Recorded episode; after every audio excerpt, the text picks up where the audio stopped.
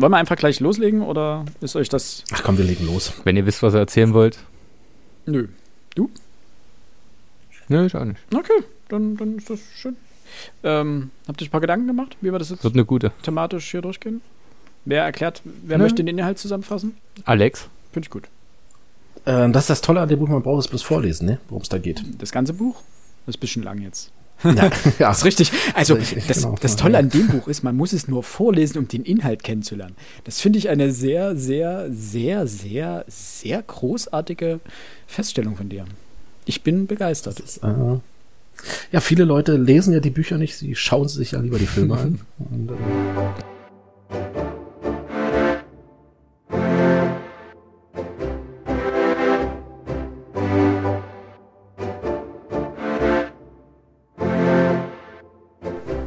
Herzlich willkommen zu einer neuen Folge Frontispitz. Äh, mit dabei natürlich wieder Alex, Max und meine Wenigkeit Philipp. Philipp. Flip. Philipp. Ihr dürft Hallo sagen. Philipp. Ihr müsst Hallo. nicht meinen Namen sagen. Ihr dürft Hi. Hallo. Philipp. Dankeschön. Hallo Alex. Hallo Max. ähm, ja, schön, dass ihr wieder äh, mit dabei seid. Also nicht nur ihr beiden, sondern auch die lieben Zuhörerinnen und Zuhörer. Ähm, endlich unsere zweite Buchbesprechung. Dahingehend eine kleine Entschuldigung wegen äh, Krankheit. Äh, hat sich das Ganze jetzt doch durchaus etwas verzögert. Ähm, wir hoffen, dass äh, der, Rest des, der restliche Jahr, das restliche Jahr, unser restlicher Plan, ähm, sich dann wieder ein bisschen eingroovt und wir wieder regelmäßig und vor allen Dingen pünktlich unsere Folgen ähm, veröffentlichen können. Ähm, Das wäre zumindest das wünschenswert. wäre für alle Beteiligten wünschenswert. Also sowohl für euch da draußen, also dass ihr das ähm, wisst, wann unsere nächsten Folgen kommen, als auch für uns, dass wir einfach mal wissen, wann wir aufnehmen und wann wir unsere Bücher beenden sollen. Sonst kommen wir hier ein wenig in, ähm, ins Rudern. Heute gibt es unsere zweite Buchbesprechung dieses Jahr. Wir haben uns äh, weiterhin in der, kann man eigentlich so sagen, Weltliteratur getummelt. ja, Definitiv. Ähm, nach Albert Camus, unserer ersten äh, Buchbesprechung diesen Jahr, dieses Jahres, kommt heute mit Max Frischs Homo Faber die zweite Buchbesprechung. Ich hoffe, der Satz hat jetzt irgendeinen Sinn ergeben. Ein Buch, das ich zum ersten Mal gelesen habe. Ich weiß nicht, wie es euch ging. Hattet ihr das in der Schule? Ja. Nein. Ich habe schon mal nicht. angefangen. Und ich weiß auch, warum ich es bis dahin nicht beendet hatte. Oh, oh, oh, ist- ist das hier ein Spoiler? Bin mal gespannt. Ein kleiner. ich bin echt gespannt. Ähm, und da die Folge, wir wollen die ja äh, in knappen äh, anderthalb Stunden hier runterreißen. Dementsprechend werden wir das Buch heute ein bisschen anders angehen. Normalerweise sind wir das immer Tippeltabeltur, kapitelweise durchgegangen. Das werden wir heute nicht tun. Das liegt zum einen daran, dass dieses Buch keine Kapitel aufweist. Ähm, ja, es gibt eine grobe Unterteilung, das ist richtig.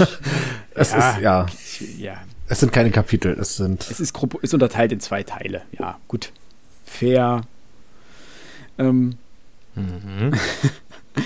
ähm, zum anderen liegt es daran, dass wir uns äh, gedacht haben, dass sich das ganz gut thematisch äh, einordnen oder unterteilen lässt. Und dementsprechend gehen wir das Ganze thematisch durch. Also wir gucken ein bisschen auf die, auf die Debatten, die hier aufgemacht werden, auf die Bilder, die ähm, gezeigt werden. Und fangen aber ganz traditionell an. Warum lachst du mich so an, Max? Was ist das? Was ist da los? Weil manchmal deine Formulierungen so schön sind. Ich freue mich immer über deine Formulierungen. Ich habe immer das Gefühl, dass das sarkastisch gemeint ist und du nicht einfach nur gerne siehst, wie ich mich Bei mir nie. finde. Bei dir nie, genau.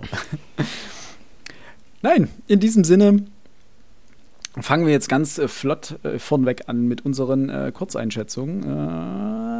Ich Äh, bin sehr gespannt. dann fängt Alex an. ich, ich, ich weiß gar nicht, warum ich, Du oh, guckst ja. so Äh, ich gucke so, ähm, wie gucke ich denn? interessiert, bereit. Also, nein, interessiert.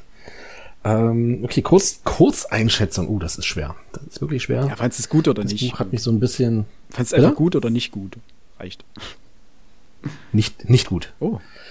das war, jetzt lass mal noch einen Satz fallen, noch einen extra Satz. Ähm, hm, äh, Bücher sind für mich dann immer besonders gut, wenn sie sich gut lesen lassen. Und damit hat das Buch am Anfang sehr, sehr viel richtig gemacht. Also die ersten 60 Seiten habe ich da abends noch schnell im Bett abgeklappert, weil es legt ein irrwitziges Tempo an den Tag.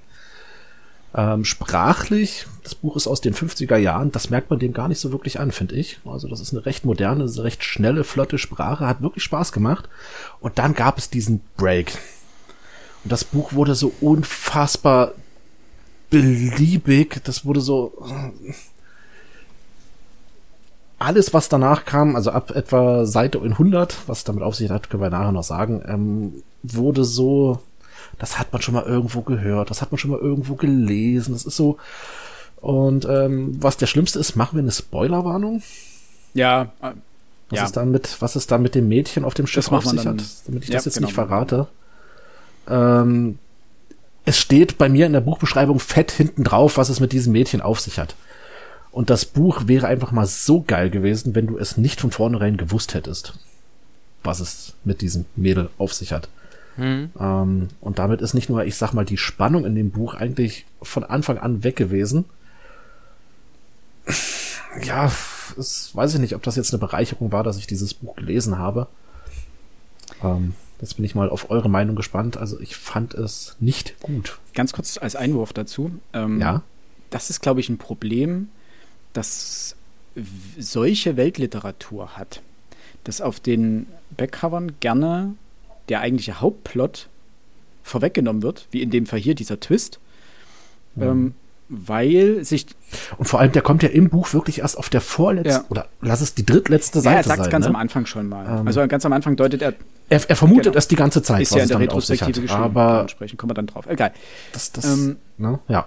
Weil man, weil wahrscheinlich der zuständige Verleger davon ausgeht und sagt, ja, das ist Weltliteratur, die kann man, der eigentliche Wert liegt ja nicht in dem Twist, in der Handlung, sondern in dem, was zwischen den Zeilen steht, was uns der Autor damit sagen möchte. Dementsprechend kann man das ja von wegnehmen. Dann lass mich das mal anders ausdrücken. Wer damals ins Kino gegangen ist, um sich Titanic anzugucken, der wusste, dass das Schiff untergeht. Ne? Ich meine, ist ein Plot-Twist. Ist ein ziemlich cooler Plot-Twist sogar. Aber du bist ja nicht in das Kino gegangen, um dir anzugucken, wie das Schiff untergeht, sondern du wolltest die Geschichte erleben. Und ich muss sagen, ich finde den Film an sich ziemlich cool. Und jetzt übertragen wir mal das auf Homo Faber. Ähm, du weißt von Anfang an, was es mit diesem Plot-Twist am Ende auf sich hat. Und die Geschichte bis dorthin ist, ich sag mal, die ersten 100 Minuten Oscar-reif. Und danach vielleicht allenfalls noch für das Mittwochabendprogramm auf Sat 1 geeignet. Das, ähm, fand Das ist sehr auch schon schade. gemein. Das ist heftig. Aber Völlig Ja. wahr, klar, aber vollkommen richtig. Schon gemein. Aber, Ähm, das, das ist so dieses große Problem, was ich Ja. mit dem Buch habe. Das ist die Erwartungen, die es auf den ersten Seiten weckt, einfach meiner Meinung nach nicht halten konnte. Leider. ähm, möchtest du gleich einstimmen, Max, und ich rette das so ein bisschen dann? Ja. Oder? Ja, okay. du rettest das. um ein Gottes bisschen, ich Willen. muss es relativieren, damit wir hier jetzt nicht ganz einen harten Frist starten. Also, Oh Gott, wenn er schon so anfängt. ich kann. Nein, also ich fange, ich mach's äh, wie die stets widerlegte Feedback-Idee ist, nämlich ich fange mit was Gutem an, werde meine Kritik dazwischenlegen und werde mit was äh, Gutem aufhören. Ich wollte schlecht sagen, hast du gehört? Ich kann völlig nachvollziehen, warum dieses Buch der Germanistik viel gegeben hat. Und warum sich die Menschen damit, äh, die sich die sowas toll finden, gern damit auseinandersetzt, auseinandersetzen. Kritisch wird's, wenn es so geschrieben ist, wie es geschrieben ist. Nämlich unfassbar langweilig. Also wirklich, ich fand es tatsächlich genau das Gegenteil von Alex. Ich fand den Anfang lahm, ich fand das Ende lahm, aber die Mitte gut. ähm, dann, ich, es ist für mich komplett nachvollziehbar. Da sind so viele Sachen drin, die man analysieren kann und so weiter. Und warum diese Erzählperspektive so interessant ist und warum man die ganze Struktur, die Theorie und oh, die Geschichte geht mir so auf den Kranz. Es ist wirklich diese Befindlichkeiten. Es wirklich, mir war jeder einzelne Charakter in dieser Geschichte vollständig egal. Wirklich. Und es war eine Qual, dieses Buch zu Ende zu lesen. Und ich weiß auch noch, warum ich es damals zur Seite gelegt hatte. Ich habe es beim ersten Mal auf 15 Seiten gebracht oder 20. Und war mir damals schon klar, dass ich hatte Andorra gelesen und ich fand Andorra so großartig. Aber ich fand Homo Faber wirklich anstrengend. Ich kann nachvollziehen, wie gesagt, ich kann es nachvollziehen und ich habe mir auch einige Sachen aufgeschrieben, die auch interessant sind und wir sind ja alle auch antiken Fans, ähm, aber das war wirklich für mich sehr, sehr anstrengend. Gut, das wird eine interessante Diskussion. Ähm, also ich, ich kann das auch nicht komplett retten. Äh, ich bin ein bisschen mehr bei ähm, Alex.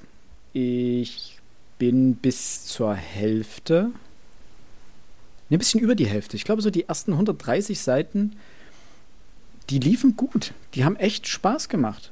Also, was heißt Spaß gemacht? Das heißt, das ist jetzt vielleicht ein bisschen übertrieben, aber ähm, die haben sich sehr, sehr gut gelesen und ich war sehr überrascht, wie gut ich damit zurechtgekommen bin und wie schnell ich da durchgekommen bin. Und mhm. ich mochte die Sprache und ich mag die Sprache auch immer noch.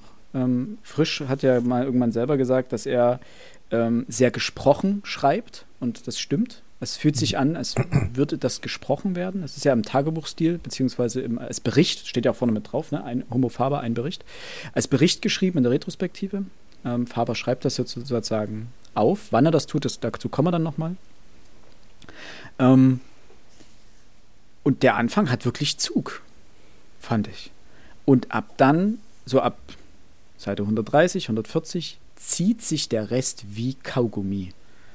Ich habe diese letzten 70 Seiten in so vielen Anläufen dann so Stück für Stück zu Ende gelesen, weil es so irrelevant war, was dann passiert. Weil, und da muss ich dir komplett recht geben, Max, die Charaktere mir ab diesem Punkt, also sie waren mir vorher schon nicht wichtig. Ich fand es aber interessant, was ihnen passiert. Ab Seite 130, 140 war es mir so egal, weil ich alles wusste. Es kamen keine mhm. neuen Dinge dazu. Und es ist das gleiche Problem, was ich mit Albert Camus hatte. Ähm, wobei äh, bei Camus fand ich es schlimmer. Ähm, dieses Weltliteraturproblem, wenn du merkst, diese Handlung ist einfach nur ein Gefäß für eine Meinung oder eine Sicht. Und man konstruiert drumherum den Plot. Hm. Und das finde ich, das fand ich, bei, Camus habe ich das schon angemahnt, dass mich das unendlich stört. Ähm, dass nicht die Handlung zuerst kommt, sondern die Technik letztendlich, das, was man sagen möchte, dass man es zwischen den Zeiten, das sagt er frisch selber, ne? er sucht ja auch immer ein bisschen nach dem, da kommen wir dann wahrscheinlich dazu, was die Germanisten alle so geil finden. Ähm, er sucht ja auch immer ein bisschen in der Sprache das Unsagbare, also die, was kann Sprache ausdrücken und was muss man zwischen den Zeilen lesen. Das kommt hier sehr deutlich rüber. Aber wenn das das Einzige ist, was das Buch trägt, dann habe ich damit einfach meine Bauchschmerzen. Weil dann hilft es einfach nicht, wenn da so ein lieblos hingerotzter Plot um die Ecke kommt. Und das ist letztendlich der Fall. Also, das klingt jetzt krasser, als es ist, weil der Grundplot ist eigentlich ganz cool. Und ich muss fairerweise sagen, es ist angenehm, ja, es ist, ist ein interessanter, ist ein interessanter äh, Twist, äh, Twist, so rum. Ist quasi Reverse Ödipus, ne? wenn man das mal so, ähm, mhm. quasi Ödipussy, um jetzt bei James Bond zu sein. Octopussy und so. Egal. Ähm, ja, der Witz war schlecht. Und also grundlegend ist es erstmal kein, keine schlechte Thematik, die er hier aufmacht. Aber sie trägt halt nicht. Und ich finde es gut, dass er ihn nicht komplett dekonstruiert. Also Faber wird ja nicht, es ist ja nicht kein, ist ja kein kompletter Absturz, finde ich.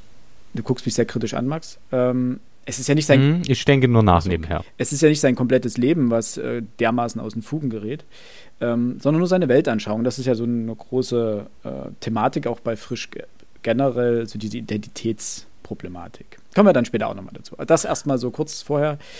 Ich stimme euch also in vielen Dingen überein, muss aber sagen, dass gerade am Anfang mir das Buch wirklich gut gefallen hat. Das hat sehr, sehr gut begonnen, ne? Das, ja. Hätte ich jetzt von Max auch nicht gedacht, dass er da sagt, das hat ihm Ich bin ein riesen Frisch-Fan nochmal. Also ich fand auch ähm, andere Sachen, die ich mir mal angeguckt hatte und einzelne Erzählungen gut. Ich fand Andorra toll. Ähm, aber das war tatsächlich für mich ähm, eine herbe Enttäuschung. Er kann ja auch schreiben. Wirklich eine herbe Enttäuschung. Okay. Gut. Dann würde ich sagen, geben wir an dieser Stelle eine Spoilerwarnung. Wir werden jetzt ganz frisch von äh, Haben wir schon eine, eine Grundhandlung erzählt? Nee, das, das würde ich jetzt tun nee, nach das, der Spoilerwarnung. Das, das, du hast mir meinen Frischwitz okay. versaut. Ich wollte sagen, wir sprechen jetzt frisch von der Leber über dieses komplette Buch, aber nein, danke, toll, Aufnahme beendet. Gerne wieder. Gerne wieder 4 von 5 Sternen. Nein, sorry, sorry, war ein guter Gag. Ja, nee. Jetzt. Genau wie das gesamte Buch habe ich kommen sehen. Äh, wir kommen dann nochmal drauf zu sprechen, aber wirklich, da gab's, es gibt da Szenen. Ja. Da, jetzt, literarischer Germanistenwitz, Oh da kriege ich Bauchschmerzen. Passend zum Buch. so. Ja, ich, ich Moment. Wer das Buch gelesen hat, Ja, könnte es verstehen. gut. Zurück zum Punkt. Sind schon 17 Minuten rum und wir haben noch nicht über das Buch gesprochen. Ähm, nicht tiefgreifender. Nein, wir werden jetzt äh, die komplette Handlung dieses Buches äh, besprechen. Das heißt, wir werden, haben ich ja gerade schon gesagt, ein wenig thematisch vorgehen. Ähm, als erstes die Handlung des Buches zusammenfassen und dann werden wir uns an, auf wichtige Stellen stürzen und sie liebevoll sezieren und dann am Ende zu unserem zu unseren Abschlussplädoyers kommen. Und der liebe Alex hat sich bereit erklärt, von, wurde von uns bereit erklärt, die Handlung einmal grob zusammenzufassen. Ich bin mir jetzt nicht ganz sicher. Ich habe so das Gefühl, ihr wollt hier wirklich herausfinden, ob ich dieses Buch gelesen habe. Was? Äh, Ich habe es gelesen, ja. Nein, äh, okay. Hauptperson, handelnde Person, erzählende Person in diesem Roman ist ähm, Walter Faber. Ein Mitarbeiter, wenn ich das richtig verstanden habe, für die UNESCO, der in, ähm, wie sagt man, dritte Weltländern so ein wenig den dortigen technischen Aufbau ähm, begleitet, koordiniert etc. Walter Faber ist ein Rationalist durch und durch, ein Technik affiner, ein technikliebender, ein technikvertrauender Mensch. Er ist Rationalist, er ist mathematisch, er ist logisch und er ist, was das angeht, auch sehr, wie sagt man, ähm, emotionsarm seiner Welt gegenüber. Also die Welt muss sich rational erklären lassen, beziehungsweise er versucht alles in der Welt rational erklären zu lassen. Er, er treibt nicht durch die Welt, er geht schnurstracks seinen Weg, ähm, von dem er glaubt, ist der richtige. Es kommt im Zuge dieses Romans zu drei großen einschneidenden Erlebnissen. Das ist einmal ein Flugzeugabsturz in der Wüste, wo sie einige Tage, ähm, aber wie ich finde, ganz gut überleben. Es ist, wie sich herausstellt, der Freitod eines seiner besten Freunde schlechthin. Und die dritte große, ähm, tja, der groß, dritte große Einbruch, er verliebt sich in ein junges Mädchen, welches sich im Nachhinein als seine Tochter herausstellt. Ich bin nicht ganz sicher, ob die beiden, tja, weitergehen als wirklich bloß eine, eine, eine Oberfläche des Techtelmächte. Auf jeden Fall haut es ihm weg und als er dann auf dem Sterbebett liegt, wird ihm gewissermaßen erst die Tragik seines Lebens bewusst. Das würde ich jetzt mal so Mhm. als Zusammenfassung stehen lassen. Über Details können wir jetzt gerne noch diskutieren Ja. gleich. Beziehungsweise werden wir zweifellos noch drauf eingehen. noch Ähm, zur Ergänzung. Mhm. Ganz Bitte, wichtig, bitte. ja, Entschuldigung. Ganz wichtig, ähm, was, was, äh, was man immer hinter, Hinterkopf behalten muss, ist eben dieses Rationalistische von ihm und dieses Hereinbrechen des Lebens ähm, in sein Leben, welches ihn vollkommen aus der Bahn wirft.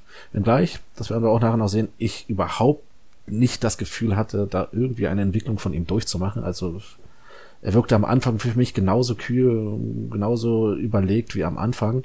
Am Ende. Der Max guckt ganz böse. Philipp ist eher so ein, hm, da können wir auch gleich noch drüber diskutieren.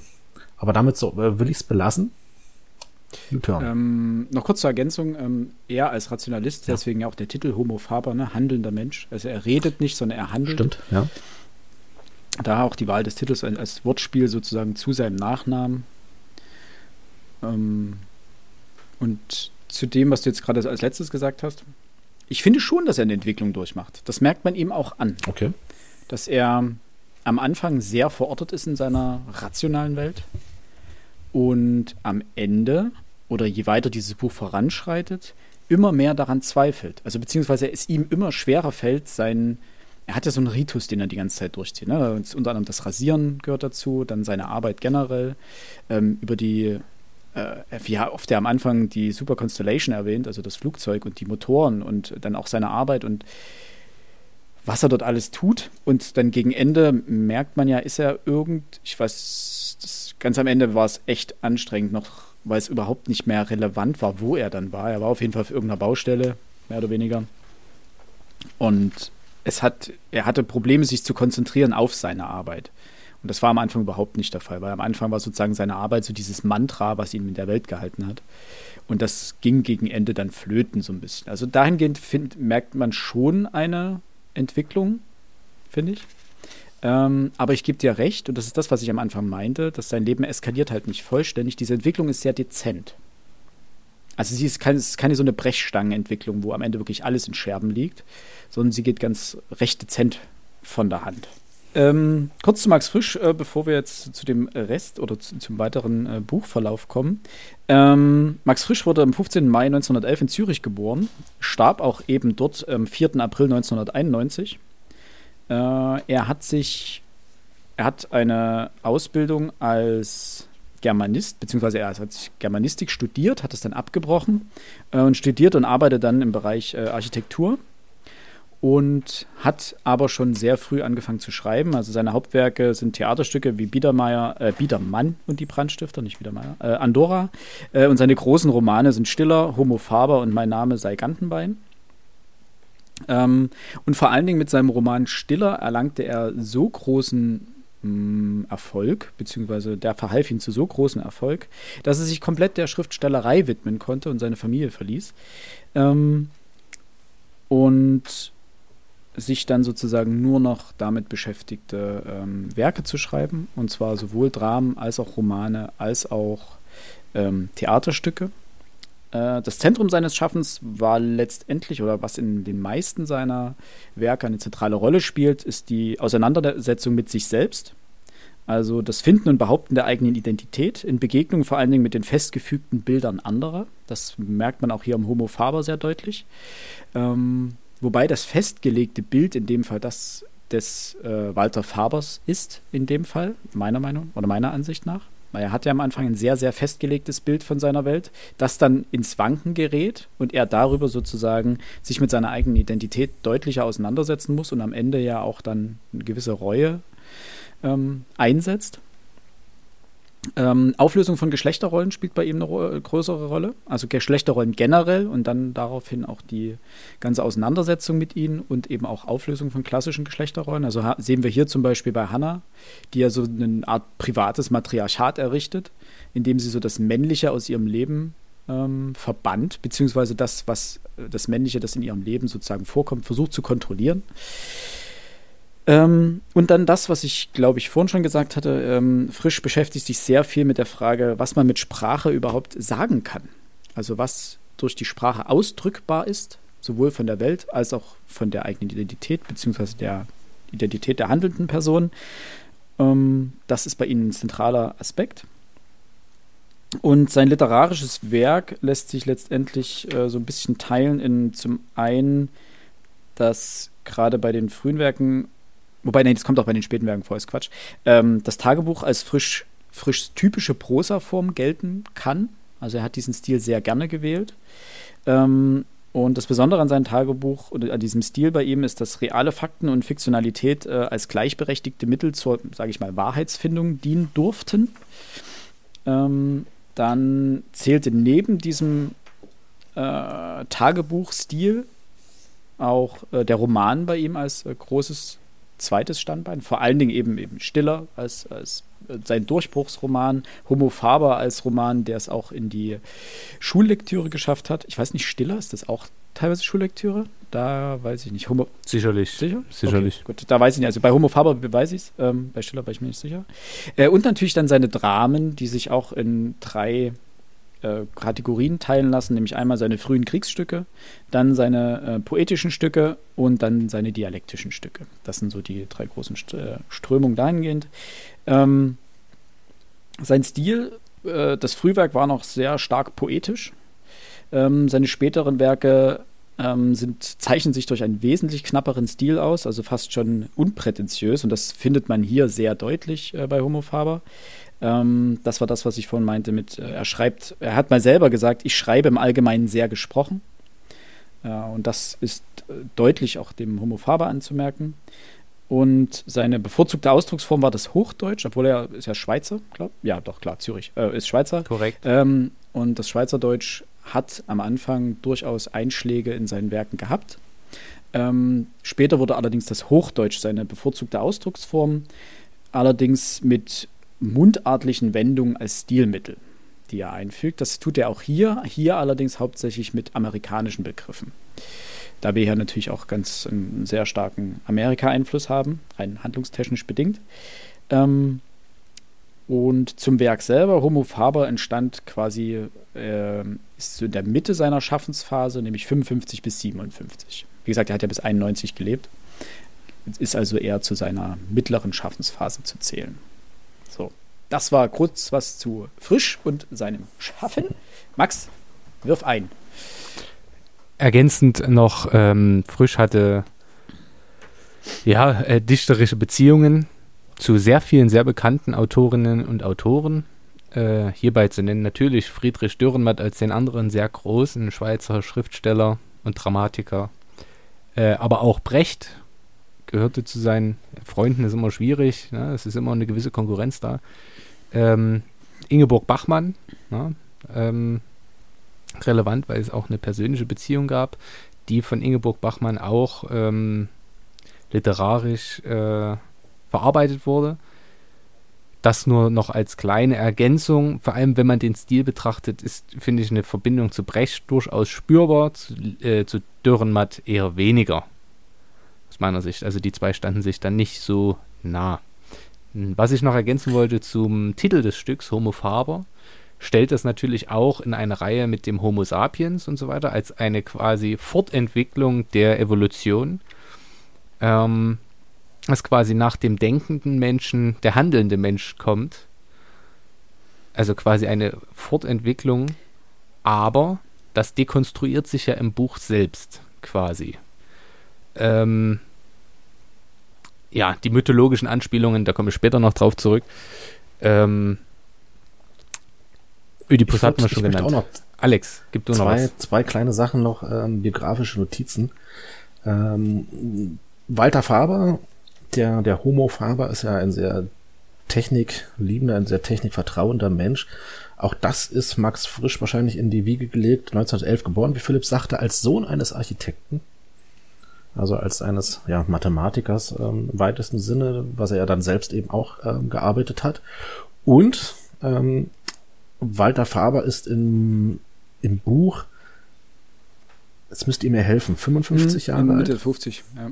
Also weit, weit, weit über 50 und verliebt sich dort in ein junges Mädchen und auch Max Frisch hat, als er mit Ingeborg Machmann übrigens in Rom zusammengelebt hat, ähm, er war 49, als er mit Frau Bachmann zusammengezogen, mit Frau mit, als er mit Ingeborg Mit Bachmann Inge. zusammengezogen ist und hat äh, mit der Inge und hat einige Jahre später ähm, sich ebenfalls in ein 23-jähriges Mädchen verliebt. Also auch hier biografische Überschneidungen oder sogar vielleicht sogar Verarbeitungen im, in seinem Es gibt Werk. auch weitere autobiografische Züge, die hier vorkommen, zumal ähm, frisch während der Zeit, als er dieses Buch schrieb, auch eine Seereise von Neapel nach New York äh, unternommen hat.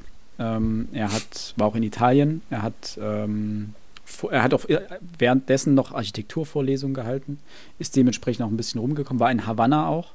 Ähm, dementsprechend die Orte, die hier erwähnt werden, ich glaube, Griechenland war er auch während der Zeit, ähm, die Orte, die hier erwähnt werden, hat er auch bereist zu dieser Zeit.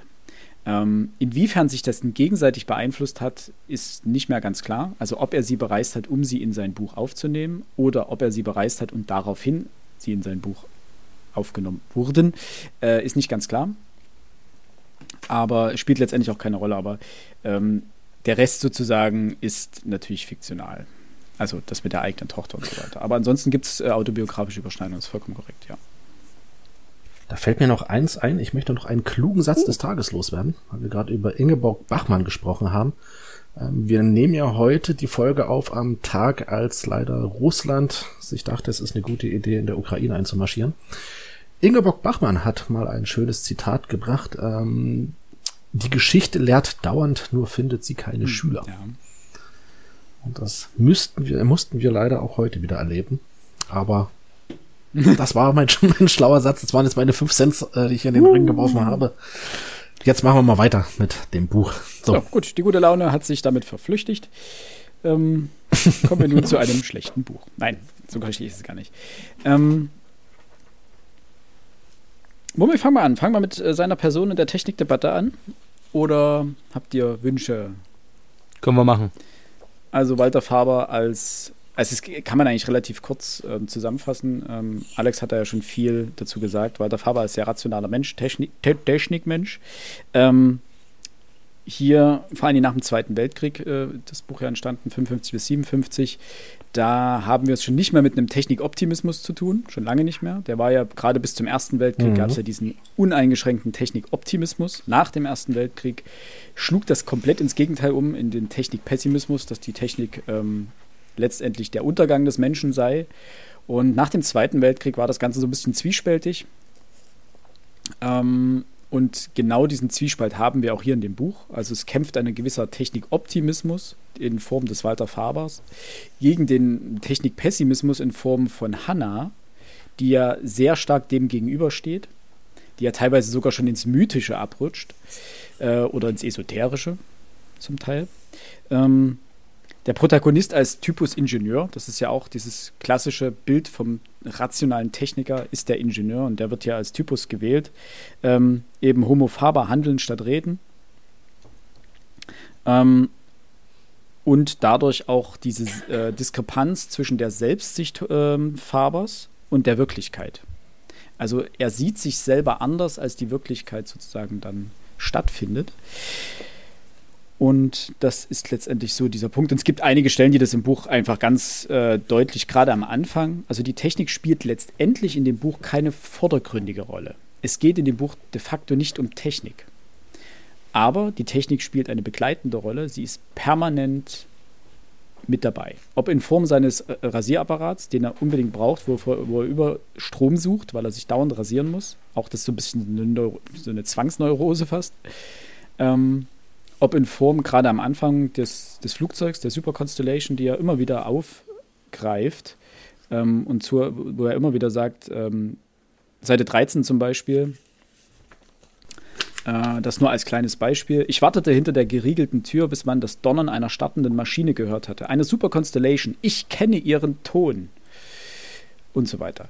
Also, das ist gerade am Anfang ein immer wiederkehrendes Element, dieses, dieses Flugzeug, der Ton der Motoren und so weiter. Ja, Max? Ergänzend hierzu noch, genauso schreibt er auch äh, seinen Bericht.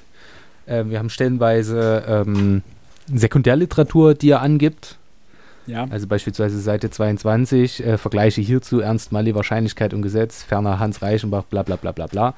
Ganz viele ähm, Ergänzungen, au, äh, Sachen, wo er sich über, über Zufälle auslässt und das alles rational erklärt. Dazu habe ich dann gleich noch was.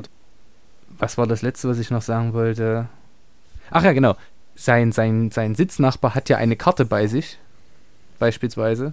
Und er sagt dann, naja, der erzählt mir das hier, aber die Karte bringt doch gar nichts. Die hatte nämlich einen Maßstab von so und so viel.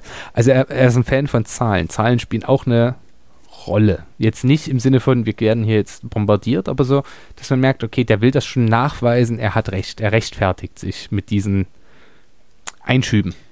Ja, also er belegt quasi seine, seinen Bericht Ja. damit. Zumal, und das kommt dazu, die Zahlen sehr exakt immer genannt werden.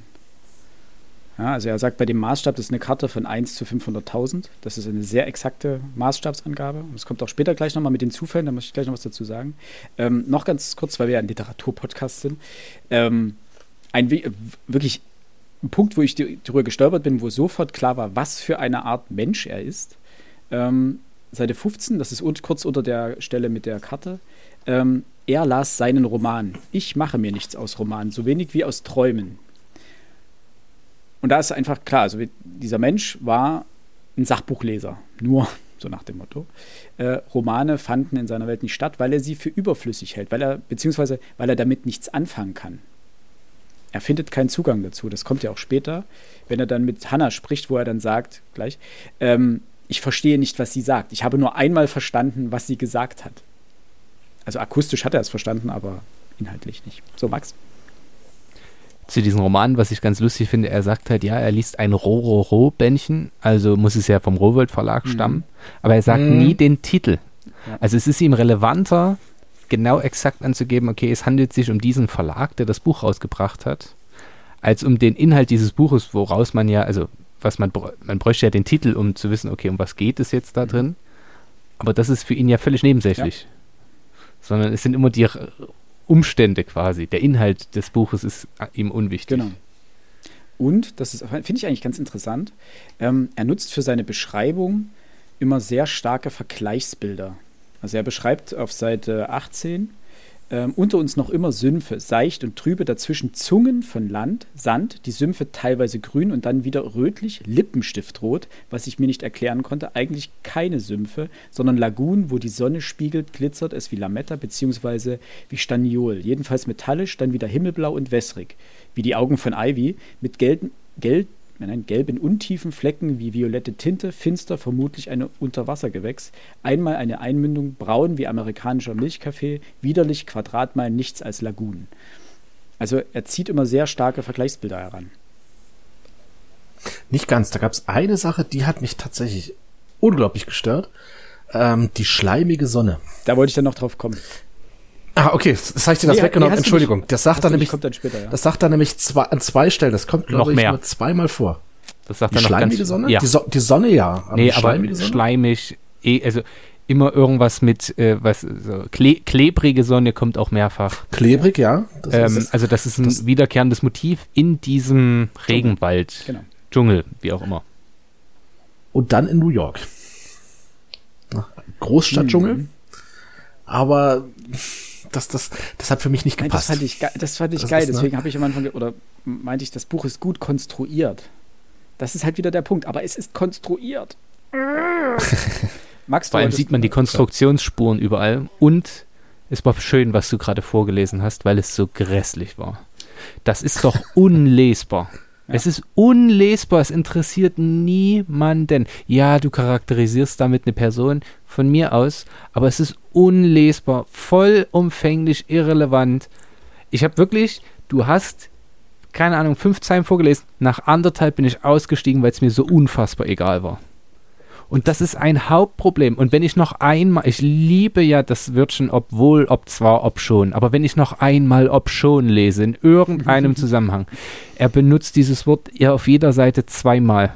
Völlig überflüssigerweise.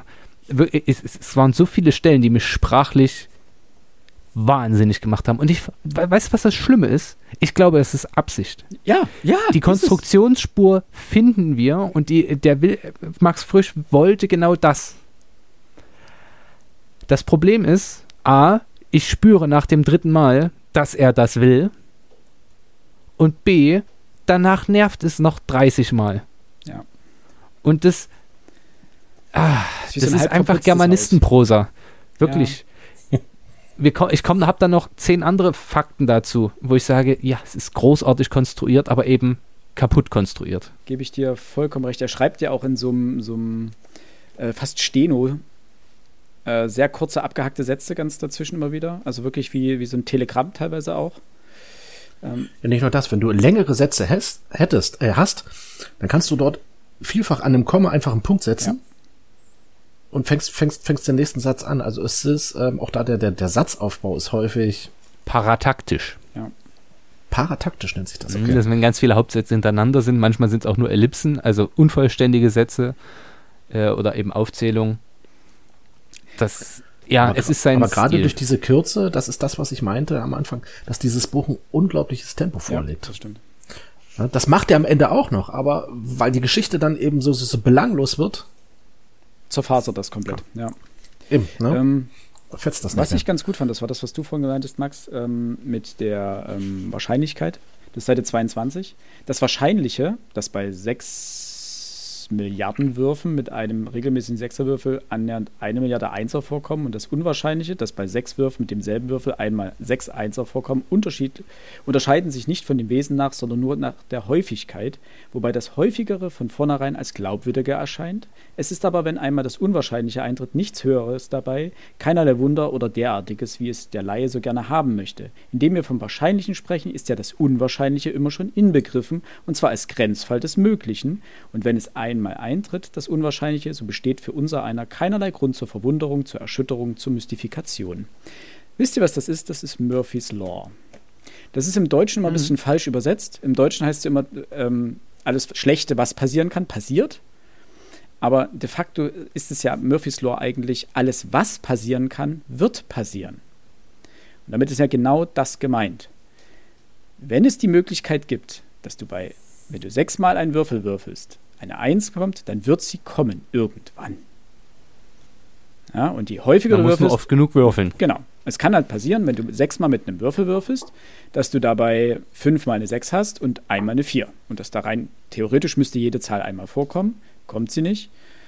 Aber wenn du diesen, dieses Experiment dann 500.000 Mal wiederholst, wirst du irgendwann sehen, dass es eine Gleichverteilung gibt, wenn der Würfel nicht gezinkt ist, beziehungsweise wenn der Würfel ordentlich gearbeitet ist. Davon jetzt gehen wir mal aus, Idealzustand.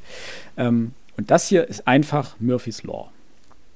Das fand ich ganz schön, dass das so eingebaut ist und so umschrieben ist, ähm, weil es das Ganze ein bisschen deutlicher erklärt. Aber er nennt es hier oder benennt es hier nicht so. Das wollte ich nur, das fand ich ganz schön. Ich möchte noch einen Auszug geben auf Seite 42. Da haben wir zusammengefasst quasi alles, was mich am ersten Teil stört. Relativ zeitnah untereinander. Die feuchte Luft, die schleimige Sonne. Und davor noch, nach einiger Pyramidenkletterei aus purer Langeweile, in Klammern, die Stufen sind viel zu steil, gerade das verkehrte Verhältnis von Breit und Höhe, so, dass man außer Atem kommt, Klammer zu, legte ich mich, schwindlig vor Hitze, irgendwo in den Schatten eines sogenannten Palastes, was quasi rassistisch ist, äh, meine Arme und Beine von mir gestreckt, atmend. Was soll dieses atmend, wäre meine Frage jetzt, denn wir atmen ständig. Ist eine völlig, völlig überflüssige Sache. Gut, soweit so, so, äh, soweit so schön. Und we dann kommt ein Absatz und dann kommt, ich spürte meinen Magen. Ich rauchte zu viel. Dieser Absatz kommt noch, also ich spürte, ich rauche zu viel und ich spürte meinen Magen, ich habe Bauchschmerzen, irgendwas ist mit meinem Magen, mein Magen hier, mein Magen da. Das findet sich noch fünf, sechs Mal und nach dem dritten Mal dachte ich, Vorstellung. ich glaube, dieser Magen wird noch eine Rolle spielen. ist ein ziemlich Und nach großer dem Nagel. sechsten Mal dachte ich, ich glaube, es wird sogar eine große Rolle spielen. Wahrscheinlich wird es mit dem Ende des Buches zusammenhängen. Ja. Ist, ein Und ziemlich, ist das- ziemlich he- heftig, ja. Das ist nicht mehr nur ein Konstruktionsfehler. Stilecht wäre gewesen, wenn es gar keine Rolle mehr spielt. Das wäre zumindest grotesk. Und das konnte zumindest Dürrenmatt, sein Schweizer Kollege, grotesk schreiben. Aber gut, das muss man fairerweise Bewusst sagen. grotesk. Ja, Frisch ist keiner, der Grotesken schreibt.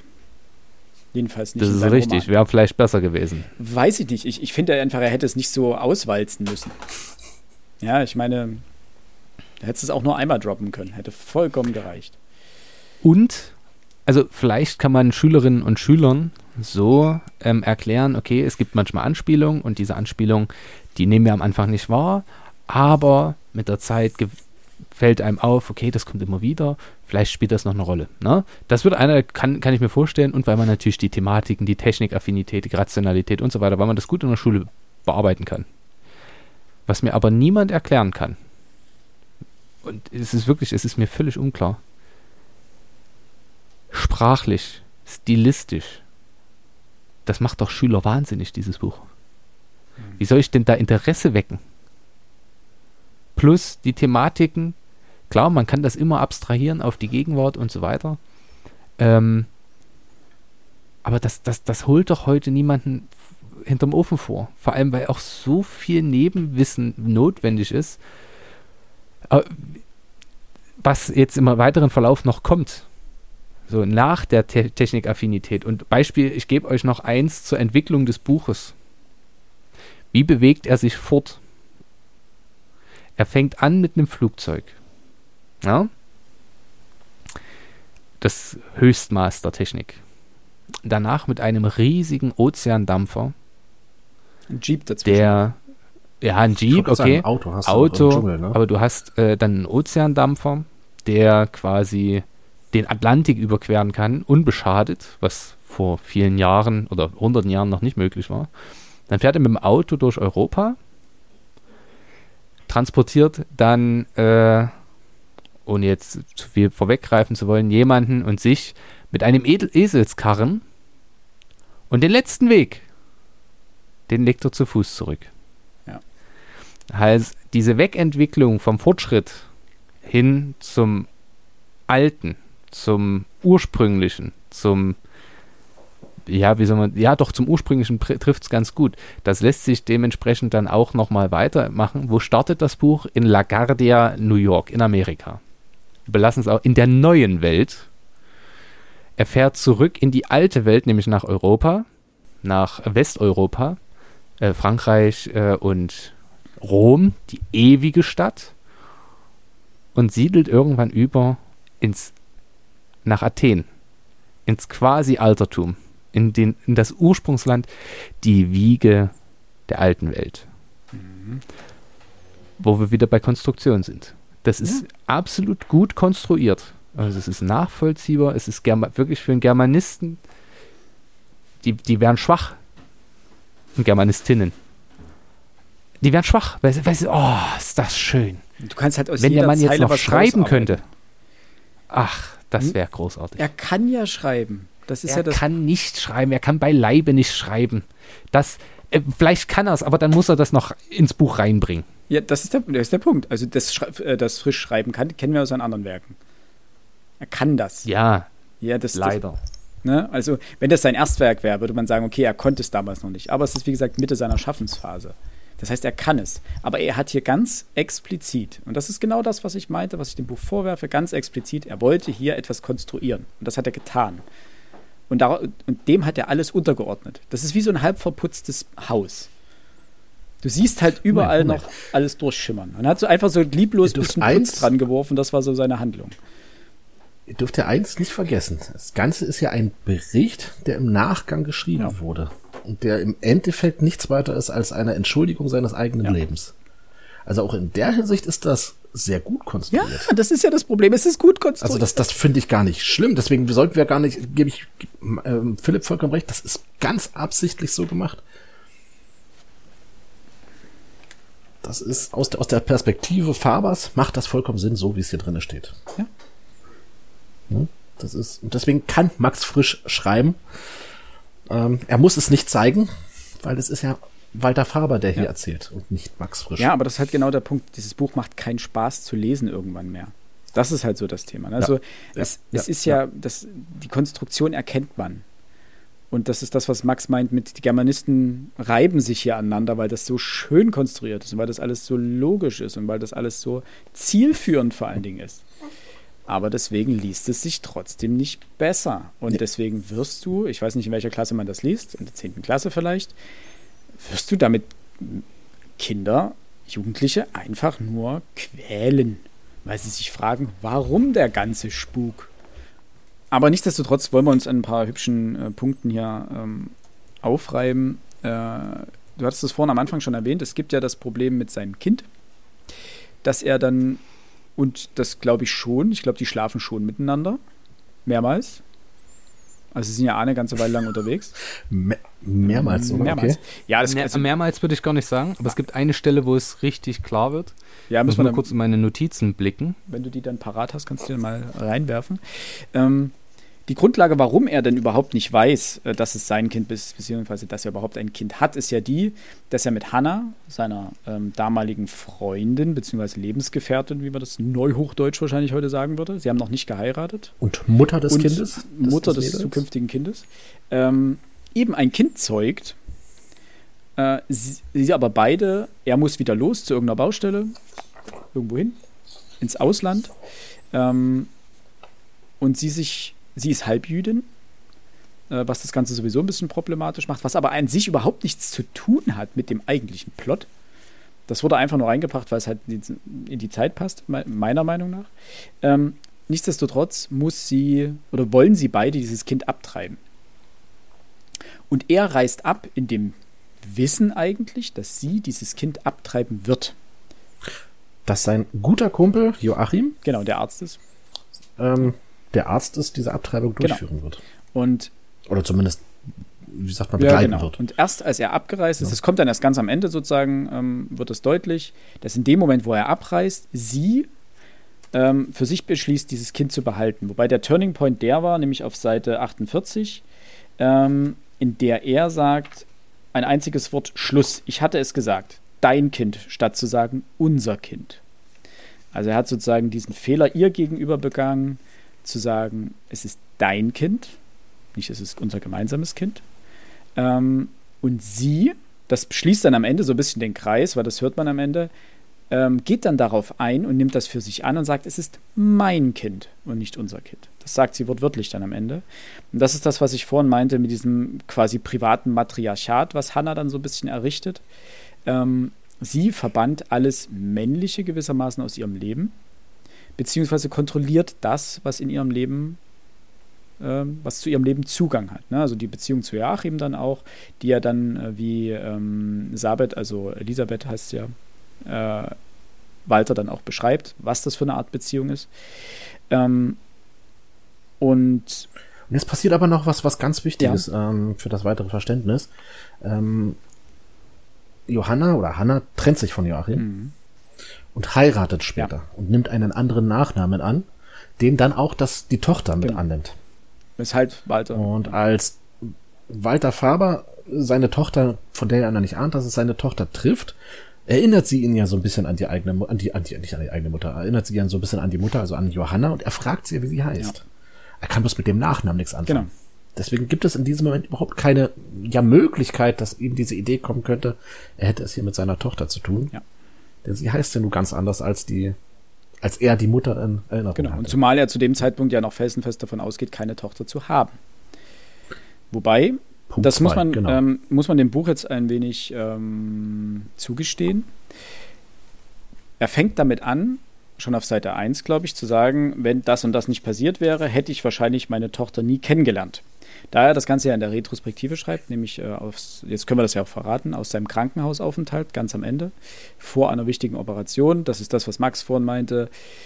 Die Magenschmerzen leiten einfach die ganze Zeit darauf hin, dass es doch scheinbar ein Magenkrebs ist, äh, unter dem er leidet und äh, bei dem er oder wo er am Ende operiert werden soll mit ungewissem Ausgang. Ähm, und er schreibt sozusagen seine ganze, seinen ganzen Bericht auf über das, was passiert ist, nämlich hauptsächlich sich drehend um die Geschichte mit seiner Tochter. Ähm, das heißt, als Leser wissen wir von Anfang an, okay, die Frau, auf die er treffen wird, die das Ganze hier einleiten wird, ist, wird seine Tochter sein. Ähm, und wir kennen den Punkt nicht, an dem er es erkannt hat. Wir können ihn vermuten, so ein bisschen. Ähm, es gibt an Indizien, wo er erkennt, dass es die Tochter von Hannah ist. Das ist ein relativ klarer Punkt, den er abgrenzt, aber es ist ja eine subjektive Wahrnehmung, es ist ja sein Bericht. Wir, wie, wie immer, man kann dem Autor nicht trauen, in doppelter Hinsicht, weil wir ja den Autor Max Frisch haben und den Autor Walter Faber. Wobei hier das ganz cool ist, dass das aus dem ja, Sterbebett, könnte man ja fast schon sagen, geschrieben ist. Es gibt für ihn ja gar keinen Grund mehr zu lügen oder irgendetwas zu Wo er ja kurz vorher sagt, alle meine Briefe und alle meine Berichte sollen verbrannt werden, äh, es stimmt nichts in ihnen. Ob er damit diesen Ja. Bericht auch meint, sei mal, Da kann man jetzt drüber diskutieren, ja, net, stimmt. netter Kniff. Ähm, um das andere aber noch, den anderen Gedanken noch abzuschließen, es ist nicht klar, an welcher Stelle er wirklich bemerkt, dass es sein Kind ist. Hannah fragt ihn dann irgendwann, ähm, und dann gibt er das auch zu, ja, habe ich, äh, ist, der Gedanke kam mir, es ist so, so, so ist es scheinbar. Ähm, aber es scheint relativ spät zu kommen. Und um den Gedanken mit Hannah noch fix abzuschließen, ähm, sie steht ihm ja, das hat mir am Anfang schon kurz ähm, gesagt, etwas gegenüber, er als techn technischer Seite, er von technischer Seite kommt, also den Technikoptimismus, sie den Technikpessimismus vertreten gewissermaßen, sie so aus diesem mythischen, sie auch dieser Punkt, zu dem er ja dann hinwandert, nämlich diesem, sie wird ja, sie arbeitet ja ähm, im Archäologischen Institut, ähm, sie mit ihren Göttern, sagt er ja auch hin und wieder, also sie, die dieses Mythologische natürlich auch vertritt, ähm, zu ihr geht die Reise hin, beziehungsweise zu ihrer Welt geht die Reise hin. Und beide kommen am Ende aber zu einem sehr interessanten Punkt. Am Anfang wird dieser Clinch aufgemacht, nämlich mit dieser Mein Kind, Dein Kind-Debatte. Er sagt, es ist dein Kind, nicht unser Kind. Sie sagt am Ende, es ist mein Kind, nicht unser Kind. Und beide sagen am Ende diesen Satz, dass sie es bereuen werden. Also er sagt, glaube ich, wenn ich nochmals leben könnte, na, das ist so diese Reue bei ihm. Und sie sagt was ganz ähnliches, das hatte ich mir noch nicht aufgeschrieben, ich weiß nicht mal, wo es steht, aber sie sagt auch nochmal, wenn ich mein Leben wiederholen könnte oder irgendwas in dieser Richtung. Ähm, es ist so dieser gleiche Reue-Effekt, den so beide haben. Ähm, dass sie eben, dass letztendlich dieses Unglück, auf dem alles beruht, dieser Punkt war, wo sie beide sozusagen voneinander gegangen sind. Sie das Kind nur für sich wollte und er das Kind sozusagen nur ihr zugesprochen hat und dementsprechend beide davon Abstand genommen haben. So. That's my point. Habt ihr noch einen klugen Satz dazu? Ansonsten würde ich sagen, äh, gehen wir weiter. Wir gehen weiter. Ähm, wollen wir dahingehend gleich passend äh, was zur Identitätsproblematik ähm, noch anführen? Gern. Äh, Gern, aber kurz halten. Ja. Mir gibt es da nicht so viel zu erzählen. Nee, bei mir auch nicht. Ich habe da drei Stichpunkte dazu. Ähm, nämlich zum einen äh, Fabers Lebensflucht in die Rolle des Ingenieurs. Äh, er flüchtet sich ja sozusagen ein bisschen eben in dieses Schaffen, in dieses Machen, nämlich diesen Homo Faber, äh, in das Handeln statt Reden, weil er nicht umgehen kann mit äh, dem Leben in seiner Form, äh, weil er es nicht versteht. Das ist ja das, was er auch ganz am Ende sehr oft anbringt ähm, und auch wortwörtlich sagt, er verstand nicht, was. Er hat Hannah nur ein einziges Mal verstanden, nämlich als sie ihm ins Gesicht geschlagen hat, mehrmals. Das war der einzige Punkt, wo er sie verstanden hat. Ähm, und das ist ein interessanter Punkt, weil immer wenn Hannah redet, versteht er sie nicht. In dem Moment, wo Hannah handelt, schöne Alliteration, wo Hannah handelt, nämlich ihm ins Gesicht flatscht, dann versteht er sie. Plötzlich wird sie nämlich zu einem, zu seinesgleichen gewissermaßen, arbeitet auf seiner Ebene und handelt und dann versteht er plötzlich, was sie meint und was das Problem ist. Und danach spricht sie wieder und er ist wieder vollkommen raus. Ähm, Ich weiß nicht, ob man das Handeln nennen kann oder nicht eher der physische Kontakt. Ähm, ist ja eine Handlung. der doch etwas anderes. Der, der, na gut, Reden ist auch eine Handlung. Ne? Aber diese Reden, die sie spinnt, sind doch eher auf emotionaler äh, Ebene zu verstehen. Während der, der Schlag ins Gesicht eben dann doch eher das physische, das körperliche, Und das technische darstellt. Ja, die Welt gibt ihm natürlich auch vollständig recht. Er ist ja wirklich erfolgreich mit dem, was er tut. Ähm, er hat sich absolut zurechtgefunden in der Welt, grundsätzlich in seiner rationalen Art. Und es wird eben nur irgendwann erschüttert. Und dann kommen wir wieder auf seine Zufalls- und Rationalitätstheorie. Irgendwann holt es alle ein, die sich nie die Sinnfrage stellen. Bei Männern meistens mit 50, wenn sie sich dann eine Harley oder einen Porsche 911 kaufen. Mhm. Weil wir merken das auch an anderen äh, Entwicklungen, die Faber durchmacht. Er erlebt einen Flugzeugabsturz. Interessiert ihn gar nicht. Sie lässt ihn völlig kalt. Er erlebt, Das technisches Versagen. Genau, ne? das Er passiert da, halt- da vollkommen hin und wieder kann das Kann vorkommen. Ähm, er fährt durch den Urwald, sieht die Schaffenskraft äh, von Indigenen, lässt ihn völlig kalt. Er findet dort seinen ehemals besten Freund, der sich erhangen hat und die erste Idee, die er hat, ist Let's take a picture for the gram, for Instagram. Ja, genau. Ähm, nee, aber er macht halt ein Foto, aber auch das berührt ihn null. Also er lässt sich emotional davon nicht bewegen.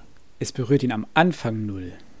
Am Ende, genau, Genau, es kommt Bei ja der Vorführung- Noch. Genau, hinterfragt er das. holt es Und das ist die ein. Charakterentwicklung, die dort durchgemacht wird. ähm, vom Technologisierten zum immer menschlicher werdenden.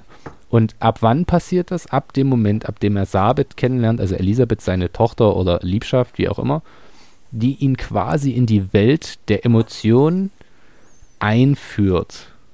Ähm, jetzt könnte man sagen, ja, ist eine Frau. Das ergibt nur insoweit keinen Sinn, weil er mit Ivy jemanden hat, der das auch könnte, weil es auch eine Frau ist, aber die interessiert ihn ja gar nicht. Es muss also diese emotionale Berührung sein, die er dort spürt, die dazu führt, dass er sein Wesen vollständig ändert. Sein Schreibsel bleibt immer noch das gleiche, aber auch wenn er es nicht versteht, er beginnt sich zumindest damit auseinanderzusetzen. Ne? Die machen ihre Italienreise, schauen sich all, allzu Kulturelles an. Ähm, sie erzählt ihm was, er erzählt ihr was, meistens erzählt. Also, denn am Anfang macht er ja den klassischen Mansplainer und erklärt ihr, wie so ein Schiff funktioniert, glaube ich, wie der Motor funktioniert. Ja. Da treffen sie sich und das findet sie auch interessant. Aber später erklärt sie ja quasi alle Mythen und die mythologischen Hintergründe und die historischen Hintergründe und so weiter, was man alles wissen kann, zu den Sachen, die sie dort sehen. Und er wird zum ersten Mal damit ähm, in Verbindung gebracht. Und jetzt kommt mein großer Turn. Wohin muss er reisen? Nach Italien. Wer hat das schon mal gemacht, um ein besserer Mensch zu werden, beziehungsweise wer es dann auch als Menschwerdung verkauft? Goethe.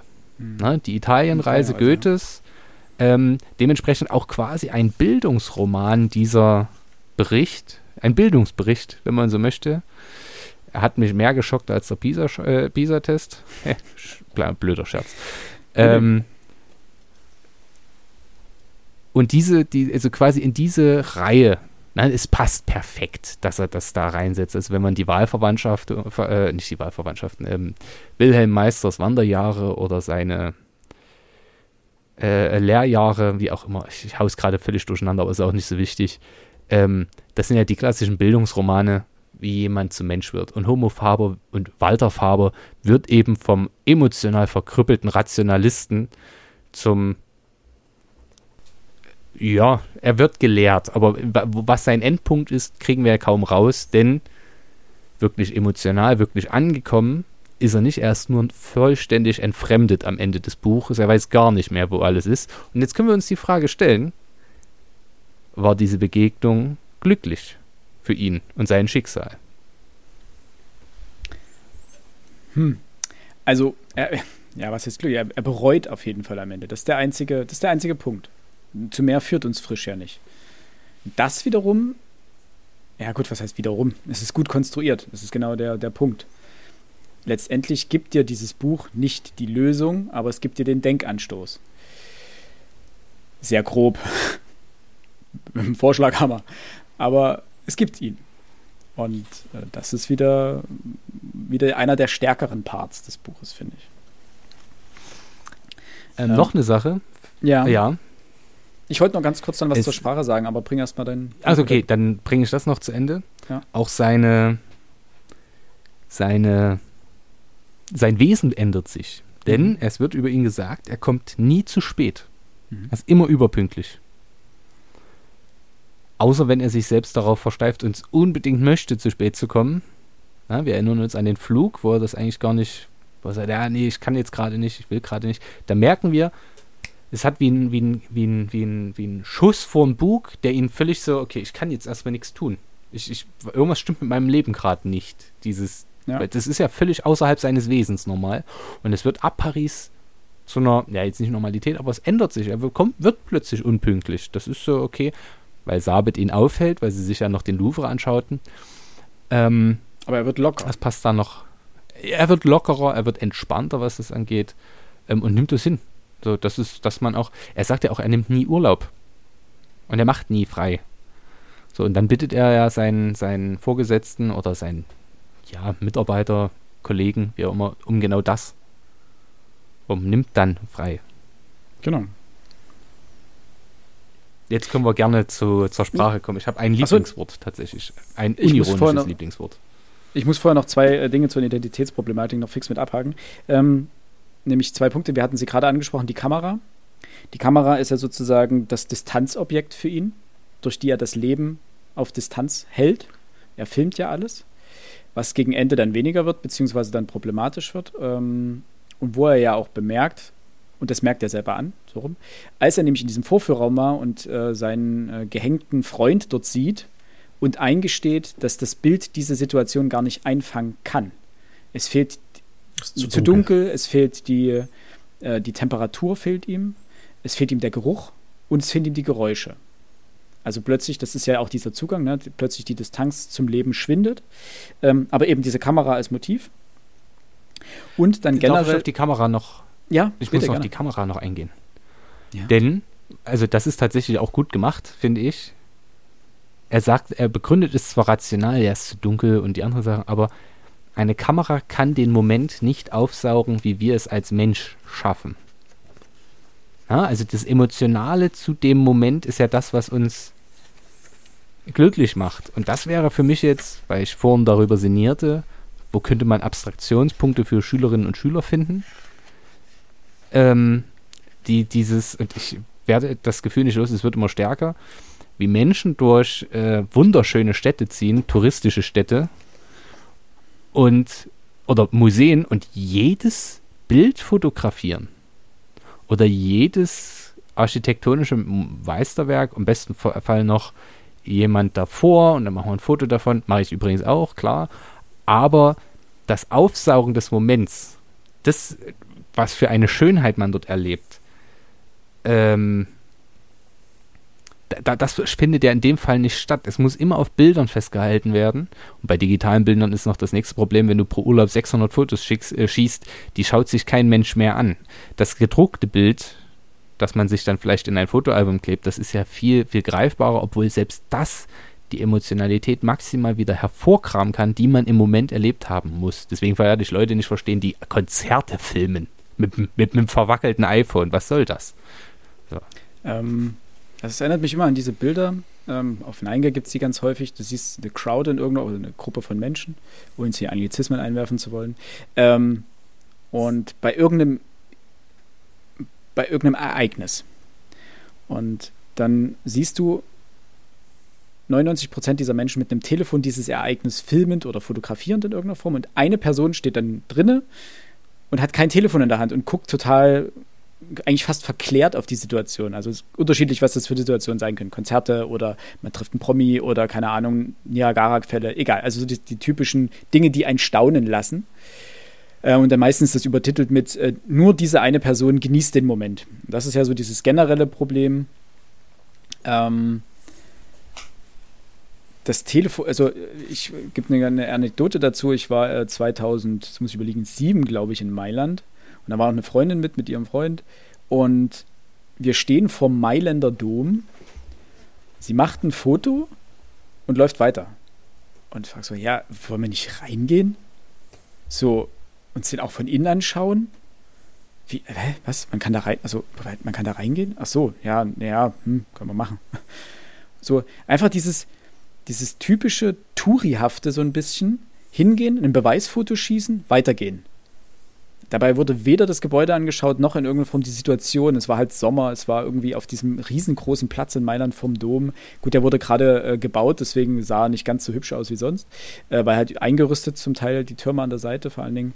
Aber so dieser Moment, einfach hinstellen, kein Telefon raus, sondern einfach mal so die Situation aufnehmen, so diesen Moment irgendwie.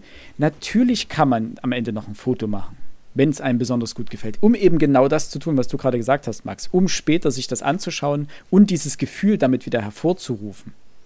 Aber wenn du einfach nur hingehst, das Foto machst und weitergehst, dann rufst du dann später damit kein Gefühl mehr hervor, sondern dann kannst du es einfach nur noch dafür nutzen, es jemand zu zeigen und sagen, ha, ich war da. Und alle denken, ja, Ja, es ist toll. ein Beweisfoto. Das ist ein Beweisfoto. Und wofür dient ein Beweisfoto? Ähm, Das ist ja nicht das, was, unsere, was unser Anekdote. Leben voll macht. Äh, viele haben auch diese tollen Bilder, wo sie den Pisa, äh, Tor, schiefen Tor von Pisa so ein Stück zur Seite drücken oder den Eiffelturm so halten. Ähm, und dann das gleiche Bild mit zwei Meter weiter hinten oder vorn und davon dann 17. äh, aber um nochmal zurück zu äh, intertextuellen Bezügen zu kommen. Und jetzt mal ist nochmal ganz groß.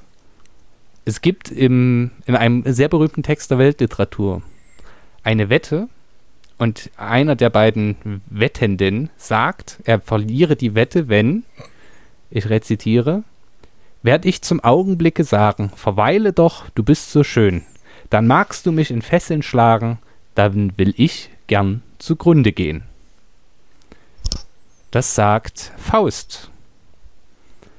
Ähm, der ja, genau, immer äh, quasi auch Progressionswunsch hat, also den Fortschrittsglauben, er möchte immer noch mehr Erkenntnis erlangen. Homo faber als moderner Faust. Wäre Mhm. jetzt das, was ich in den Ring werfen würde. Ich habe mir da noch keine größeren Gedanken drüber gemacht. Das ist mir jetzt nur, als wir darüber debattierten, mit dem Moment festhalten, habe ich gedacht, das mit Moment festhalten, da kennst du ein Zitat. Und dann habe ich noch mal kurz, äh, war das meine Idee? Also ich finde, der Goethe spielt hier eine größere Rolle und ich Mhm. denke, dafür gibt es hundertprozentig schon Aufsätze drüber, die ich alle nicht gelesen habe, weil ich mich im Studium null mit Max Frisch auseinandergesetzt habe, obwohl Ja. einer meiner Professoren sogar die Gesamtausgabe von Frisch rausgegeben hat. Äh, aber es erscheint mir zumindest logisch, so diese, diesen, diesen Twist äh, zu ziehen. Das noch zum, zum Moment, weil es ist doch genau das, das auch liebe Hörerinnen und Hörer, tut uns allen den Gefallen. Wer wissen möchte, wie der Mailänder Dom, die Mona Lisa oder was weiß ich was aussieht, der googelt und wird ein herausragendes, hochauflösendes Foto finden. Man kann es sich immer ansehen. Das heißt nicht, dass ihr keine Fotos machen sollt. Mm -mm. Aber es heißt, genießt das, was ihr dort vor euch habt, dieses menschengeschaffene Wunderwerk, außer ihr seid im Urwald, dann das von der Natur geschaffene Wunderwerk ähm, und nehmt es einfach als das wahr, was es ist, nämlich wundervoll und wunderschön. Amen.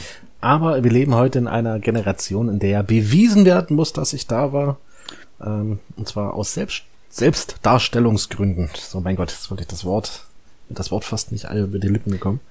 Ich meine, natürlich war ich in Rom, aber ich brauche da mindestens tausend Bilder, die das beweisen. Und die tollsten sind halt auf Instagram. Und ich meine, vor 20 Jahren konntest du 24 Bilder machen, weil mehr haben nicht auf die Rolle gepasst. Ähm, ich kann mit meinem Handy 2000 Bilder machen und wenn es sein muss, kann ich die auch alle hochladen. Ich bin, ich bin wirklich gespannt, wie das, So das in, halt. keine Ahnung, 40, 50 Jahren ist.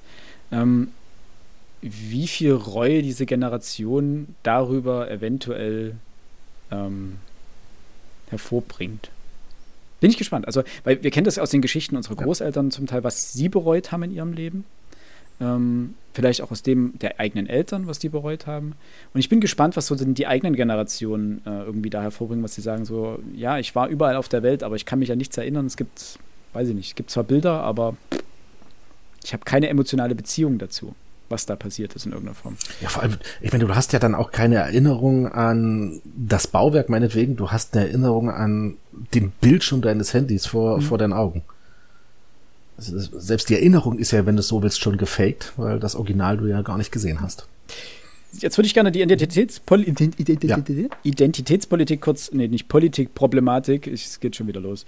Äh, kurz abschließen, nämlich äh, mit dem letzten Satz, äh, dass die, die Technik funktioniert bei ihm so ein bisschen als Schutzbubble, so als Schutzblase, ähm, die ihn sozusagen vor dem Leben schützt, vor diesem ganzen emotionalen, nicht rationalen, die ihm aber sozusagen, die es ihm verwehrt, das alles zu erleben. Weil das tut er ja nicht, das tut er erst am Ende. So, das so als abschließenden Satz dazu.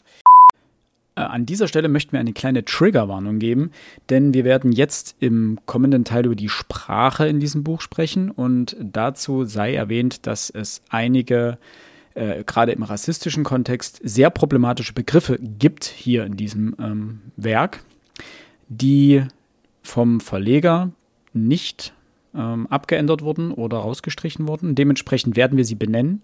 Das heißt, jeder, der in irgendeiner Form ein Problem mit solchen Begrifflichkeiten hat, also ein Problem damit hat, sie zu hören, dem sei, der sei an dieser Stelle gewarnt. Wir sind uns der Problematik sehr bewusst, also auch der Reproduktion von rassistischen Begriffen etc. Allerdings finden wir es in diesem Rahmen wichtig, dass ähm, wir darauf hinweisen, welche Begrifflichkeiten und welche Problematiken mit ihnen hier in diesem Buch erwähnt werden, ähm, dass dahingehend keiner aus Versehen drüber stolpert. Und wir finden es auch wichtig, sie einmal zu erwähnen. Und dann ist allerdings auch wieder gut. Ja, das äh, sei an dieser Stelle einfach dazu gesagt. Ähm, allerdings sollte man die Probleme benennen, damit man weiß, wie man mit ihnen umgehen kann. So, weiter geht's. Ähm, jetzt können wir gerne noch zur Sprache kommen. Ähm, Max, du hattest da ein paar Sachen. Ich habe da relativ wenig. Es gibt mir. Ähm, was mir aufgefallen ist, waren unter anderem Begrifflichkeiten, wo ich am Anfang drüber gestolpert bin. Äh, also hier werden Begriffe wie zum Beispiel Neger verwendet oder wie Herrenmenschen, Untermenschen. Ähm, also zum Beispiel auf Seite 9, Unterscheidung nach Herrenmenschen und Untermenschen, wie es der gute Hitler meinte, sei natürlich Unsinn, aber Asiaten bleiben Asiaten. Also Rassismus spielt auch hier eine Rolle. Ähm, Habe ich mich am Anfang gefragt, warum bleibt, diese, bleibt das in diesem Text? Und habe da mich ein bisschen irgendwie mal irgendwie zehn Minuten hingesetzt und mal einfach drüber nachgedacht, warum, weil wir haben ganz, ganz viele Texte, wie zum Beispiel Pippi Langstrumpf, okay, das ist ein Kindertext, ähm, wo man den ähm, Vater von Pippi Langstrumpf dann zum Piratenkönig macht, um äh, eben diese Wörter rauszunehmen aus dem Text. Warum ist es hier drinnen geblieben? Ähm, und meine Erklärung dafür oder das, was ich mir habe dazu gedacht hat, dass der, dass es handelt sich um einen Bericht, um einen Zeitbericht aus dieser Zeit, eben aus den, äh, wann schreibt er das? In den 50er Jahren, glaube ich, schreibt er das selber? 55 bis 57. Genau, Achso, ist- du meinst im, im Buch Im auch Buch, da. Auch da, genau. Ne? Das ist äh, eine ähnliche Zeit. Ähm, und dementsprechend dürfen diese Begriffe meiner Meinung nach so dort drinnen stehen bleiben. wenn man sie als das reflektiert. Dass es eben ein Bericht ist von einem Menschen aus dieser Zeit, zu der diese Begrifflichkeiten Teil des Umgangstons waren. Eure Meinung gerne dazu. Ähm, Es ist ein literarisches Werk. Literarische Werke sollten nicht verändert werden. Punkt. Ja gut, äh, sollten nicht verändert werden versus ähm, werden verändert. darum ging es mir ja letztendlich gar nicht. Zwei also Paar es ging mir nicht darum, dass es nicht sein sollte, dass es Ähm. verändert wird. Das, da bin ich, bin ich auf, einem ähnlich, äh, auf einem ähnlichen Punkt wie du. Oder an einem ähnlichen Punkt wie du. Ähm, aber das passiert häufig genug. Und ich habe mich nur gefragt, warum es hier eben nicht passiert ist. Weil es ist die, keine Ahnung, ich hatte ja reingeköcht, die Was 12 ich- Millionste Aufnahme. Was ich sehr, sehr gut finde, äh, Ausgabe. Was ich sehr, sehr gut finde in diesem Buch, dass es keinen Anmerkungsapparat gibt. Ich habe, ähm, ich weiß jetzt gar nicht, wie, wie, wie das heißt, eine, eine, eine Kurzgeschichtensammlung, ähm, wo es äh, ganz am Ende dann noch so, so eine Anmerkung von den Übersetzern und dem Herausgeber ist, dass wir ähm, uns bewusst dazu entschieden haben, das Wort Neger nicht durch ein anderes Wort äh, zu ersetzen, weil etc. eben dieses Buch im Kontext gelesen werden muss.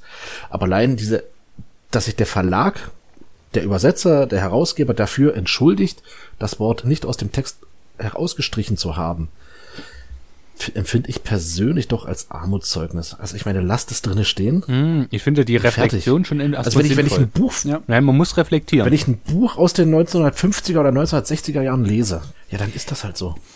Also ich meine, Nee, ich, muss ich dir widersprechen? Nee, muss ich dir widersprechen, weil Okay. das ist genau der Punkt, den ich äh, bei, wir hatten, als wir über Kinderbücher gesprochen hatten, hatten wir das Thema eben bei Pippi Langstrumpf, wo ich sage, nein, lasst es Mhm. drinnen stehen, zeigt aber in eurem Anmerkungsapparat, meinetwegen mit einer Fußnote. Oder wenn, das, wenn ihr keine Fußnote haben wollt, weil euch das stört im Text, macht eine Endnote oder macht einen Kommentar am Ende oder stellt einen Kommentar voran. So als Einleitung, so nach dem Motto, hier, so sieht's aus, die Ausgabe enthält kritische Begriffe. Das ist uns bewusst. Wir haben das mitbekommen und wir sind nicht ähm, unsensibel, was das ganze Thema angeht, sondern wir respektieren den Text als Zeugnis seiner Zeit. Und dementsprechend lassen wir diese Begriffe stehen, weisen aber explizit darauf hin, dass sie den und den Hintergrund haben und so und so problematisch sind und wir das Problem erkannt haben, aber den Text nicht verfälschen wollen. Das finde ich, also das wäre, glaube ich, da würden wir jetzt hier einen riesen Fass aufmachen. Eine riesen das wollten wir ja schon mal machen. Wir, wir Ich kommen. sehe das überhaupt nicht so wie du, aber Ich finde das- Äh, es ist ja auch, es geht ja auch um eine Reproduktion. Jedes, jedes Mal die Be Benutzung rassistischer Begriffe ist eine Reproduktion und sorgt dafür, dass Menschen, die diese Begriffe vielleicht nicht kannten, sie lernen. Punkt A. Vor allem bei Jugendbüchern schwierig. Ja. B. Ähm, das wäre übrigens auch meine Argumentation zur Begründung. Es ist ein Buch für Erwachsene, die gemeinhin und auch, nehmt es mir nicht übel, häufig gebildeterer Erwachsener äh, die also durchaus imstande sind zu verstehen, okay, es ist Zeitgeschichte, es ist ein, vor allem äh, es, es charakterisiert auch eine Person und auch eine Zeit und ein Ort und so weiter. Das kommt ja noch mehrfach vor, dass sich bestimmt in bestimmten Maßen dann abwertend zu anderen, die nicht weiß und mitteleuropäisch und männlich sind, geäußert wird. Ja, denn auch hinsichtlich Ivy verhält er sich ho ho hochgradig sexistisch aus meiner Sicht. Äh, gegenüber der schwarzen Frau am, am Flughafen verhält er sich hochgradig rassistisch. Ähm, all das ist sehr aber erkennbar, wenn man sich ein bisschen damit auseinandersetzt. wäre für mich übrigens ein Grund dafür, keine Anmerkung. So, jetzt aber der Punkt. Jetzt sage ich dir ganz ehrlich, ich habe mal geguckt, 11. bis 13. Klasse liest man das an Gymnasien, die G9 sind meist. Ähm,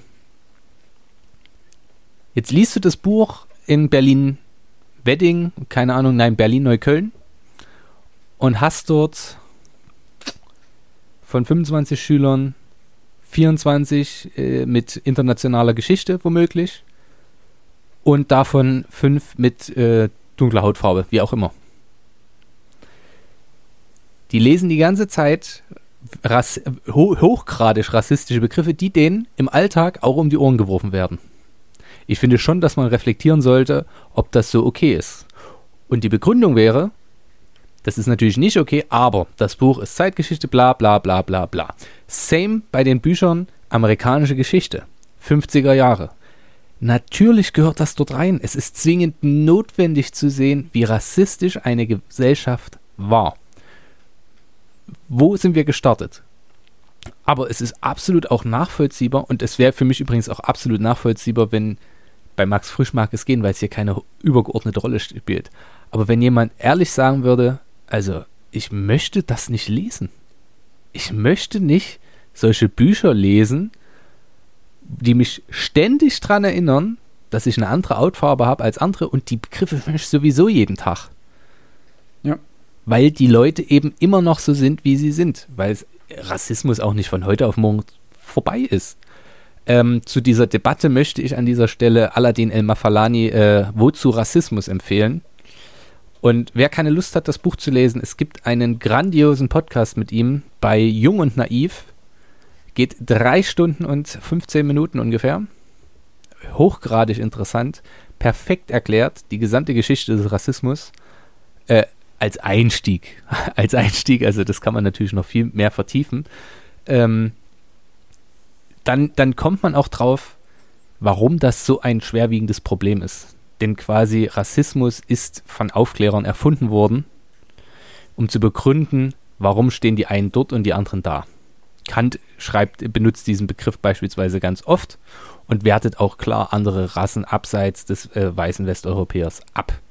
Auch wenn das in, seinen, den, in den häufigsten Texten, die dann zitiert werden, nicht der Fall ist, vor allem in den zitierten Stellen nicht, aber man kann sich absolut darauf spezialisieren und einfach mal eine Suchmaschine durch seine Texte schicken und würde feststellen, Das wird ganz schön bunt.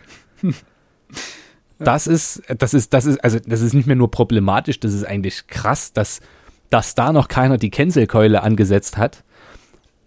Andersrum muss ich sagen, es ist natürlich notwendig zu wissen, dass es so ist. Und es gibt ja auch Dinge, die Kant sehr gut gemacht hat. Aber weg von dieser Sache. Wir sind schon wieder bei sehr langer Zeit. Genau. Ich möchte auf eine Thematik zur Sprache noch zu sprechen kommen. Ich habe ein Lieblingswort. Es la- lautet Spintisiererei.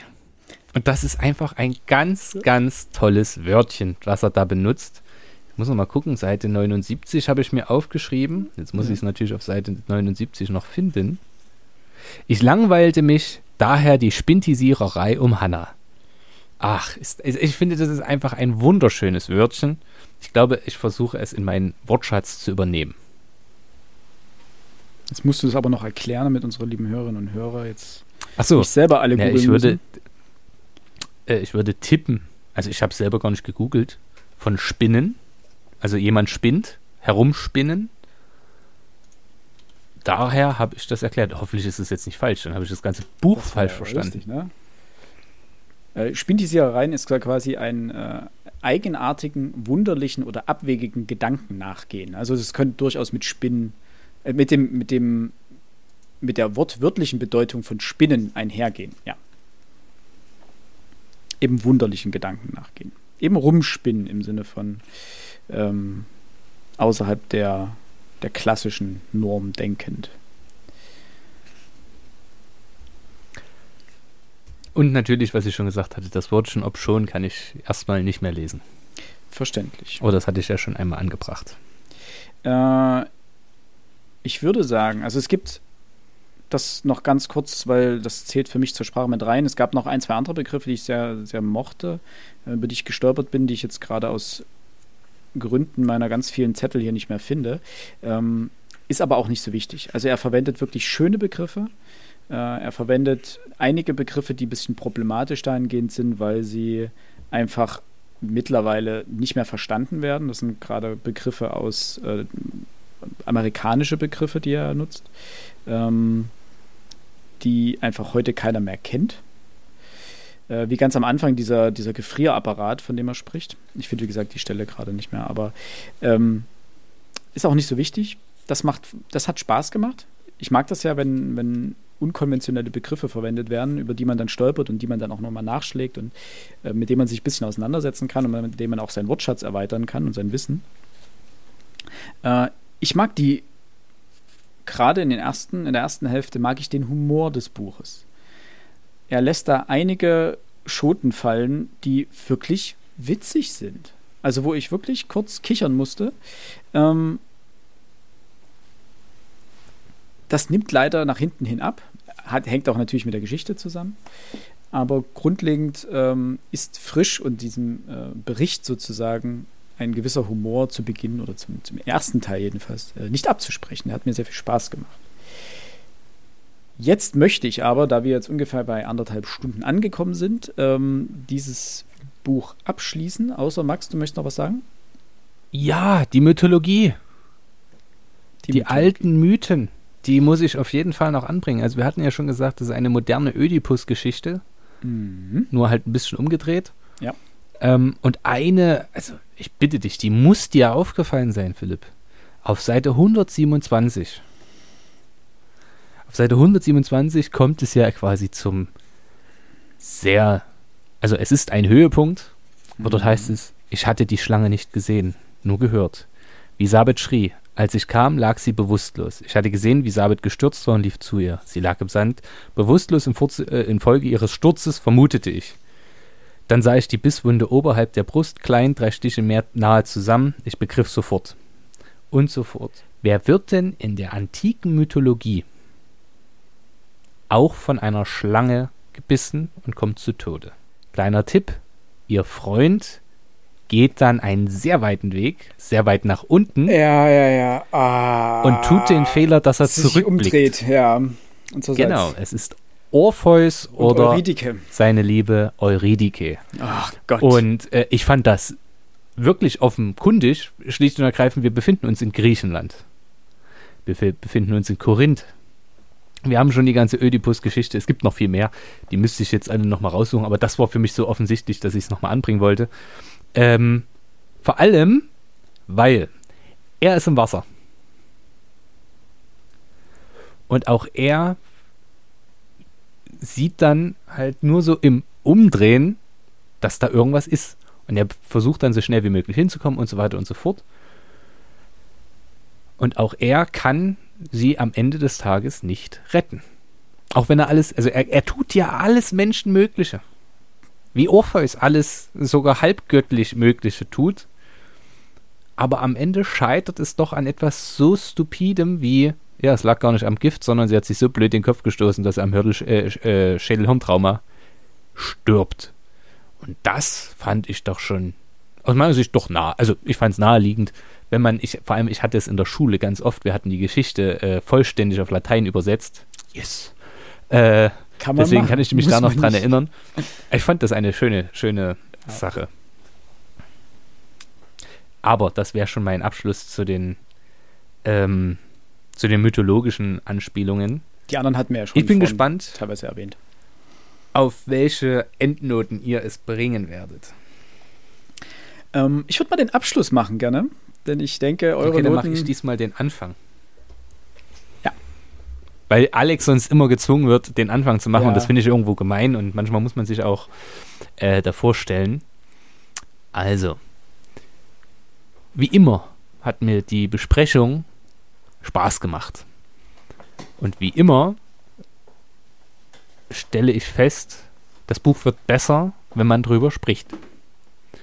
Doch anders als bei den anderen Büchern sehe ich bei Max Frischs Home of Harbor für mich persönlich auf die nächsten 10, 15 Jahre nicht einen einzigen Grund, außer ich wäre, werde beruflich dazu verpflichtet, was ich nicht wirklich sehe, dieses Buch nochmal zu lesen. Und ich hoffe, es wird nicht passieren. Begründung dafür. Es ist aus meiner Sicht wahnsinnig anstrengend zu lesen. Es ist so naheliegend. Ich ahnte die Geschichte auch, ich habe bewusst nicht gelesen, um was es geht, weil ich es eben nicht wissen wollte. Und ich wusste leider ab dem zehnten Bauchschmerzen, ab dem zehnten, und der macht ja Foreshadowing ohne Ende, ich wusste, wo es hingeht. Und danach hat es mich wirklich gelangweilt. Der einzige Vorteil dieses Buches, es ist herausragend gut konstruiert. Es ist für mich nachvollziehbar, was Max Frisch damit wollte, aber am Ende des Tages ist das eine Thematik, die mich persönlich, vielleicht fehlt mir das Alter, vielleicht muss ich noch 30 Jahre warten, um selbst irgendeine äh, Midlife-Crisis mitzunehmen. Ähm, aber am Ende des Tages fehlt mir so viel, dass mich, dass mich sagen lassen könnte, das sei ein gutes Buch, dass ich, jetzt, jetzt wird's tough. Es es ist Weltliteratur, es ist gut konstruiert, aber es ist halt grässlich zu lesen. Besser Vier zu- Punkte. Oh, besser zu lesen als äh, Albert Camus? Äh, schlechter meine ich. Ähm, okay. ja. Weil du hast Albert Camus acht Punkte gegeben, weil es dich so beschäftigt hat und so zum Nachdenken. aber Albert Camus habe ich zumindest zum Ende hin akzeptabel em- empfunden. Ja, ja, gut, weil es, um, umgedreht funktioniert. Weil Albert Camus am Anfang einfach nur richtig Murks schreibt und am Ende das Ganze den Kahn noch aus dem Dreck zieht. Und du quasi aufhörst Ja, und denkst, naja, okay, hat's noch geil. Und er macht es ja gebe genau noch einen weiteren Grund dafür. Mhm. ich kann mich an viele Teile, also wenn man jetzt die Anspielung, wo meine Klebezettel und welche Gedanken ich dazu hatte, komme ich drauf. Aber ich habe in den letzten 40 Seiten gefühlt keinen Zettel mehr. Und das ist, ich gebe es zu, es ist das erste Buch, was mich so gelangweilt hat, dass ich wirklich versucht war, quer zu lesen, was ich nicht getan habe, aber wo ich mich wirklich fast gar nicht mehr erinnern kann, was da jetzt noch stand. Und normalerweise würde ich mich so schämen, dass ich das ändern würde. Aber es ist mir wirklich absolut gleichgültig. Und das, das, Das- draufgeschissen, ich gebe fünf. Weil du hast ja recht, es ist ja gut konstruiert. Komm, machen wir einen Durchschnitt draus, machen wir fünf draus, aber mehr gibt es von mir heute hier nicht. Ganz ehrlich, das Schlimmste, finde ich, was ein Buch schaffen kann, äh, und das äh, sagt viel, ist, wenn es Gleichgültigkeit in einem Leser hervorruft. Wenn du das Buch hast, dann gibt es Gründe. Weil es schlecht geschrieben ist oder weil es, auch, weil es da geil war. Ähm, wenn du es liebst, gibt es Gründe. Aber wenn es gleichgültig ist, dann ist, das, dann ist es einfach verschwendetes Papier. Ich wollte nur noch, dass es vorbei ist. Wirklich. Ich habe die Seiten herbeigesehen und ich habe gedacht, nach noch immer noch zehn Seiten. Was willst du denn noch erzählen? Hier passiert nichts. Ja. Mach.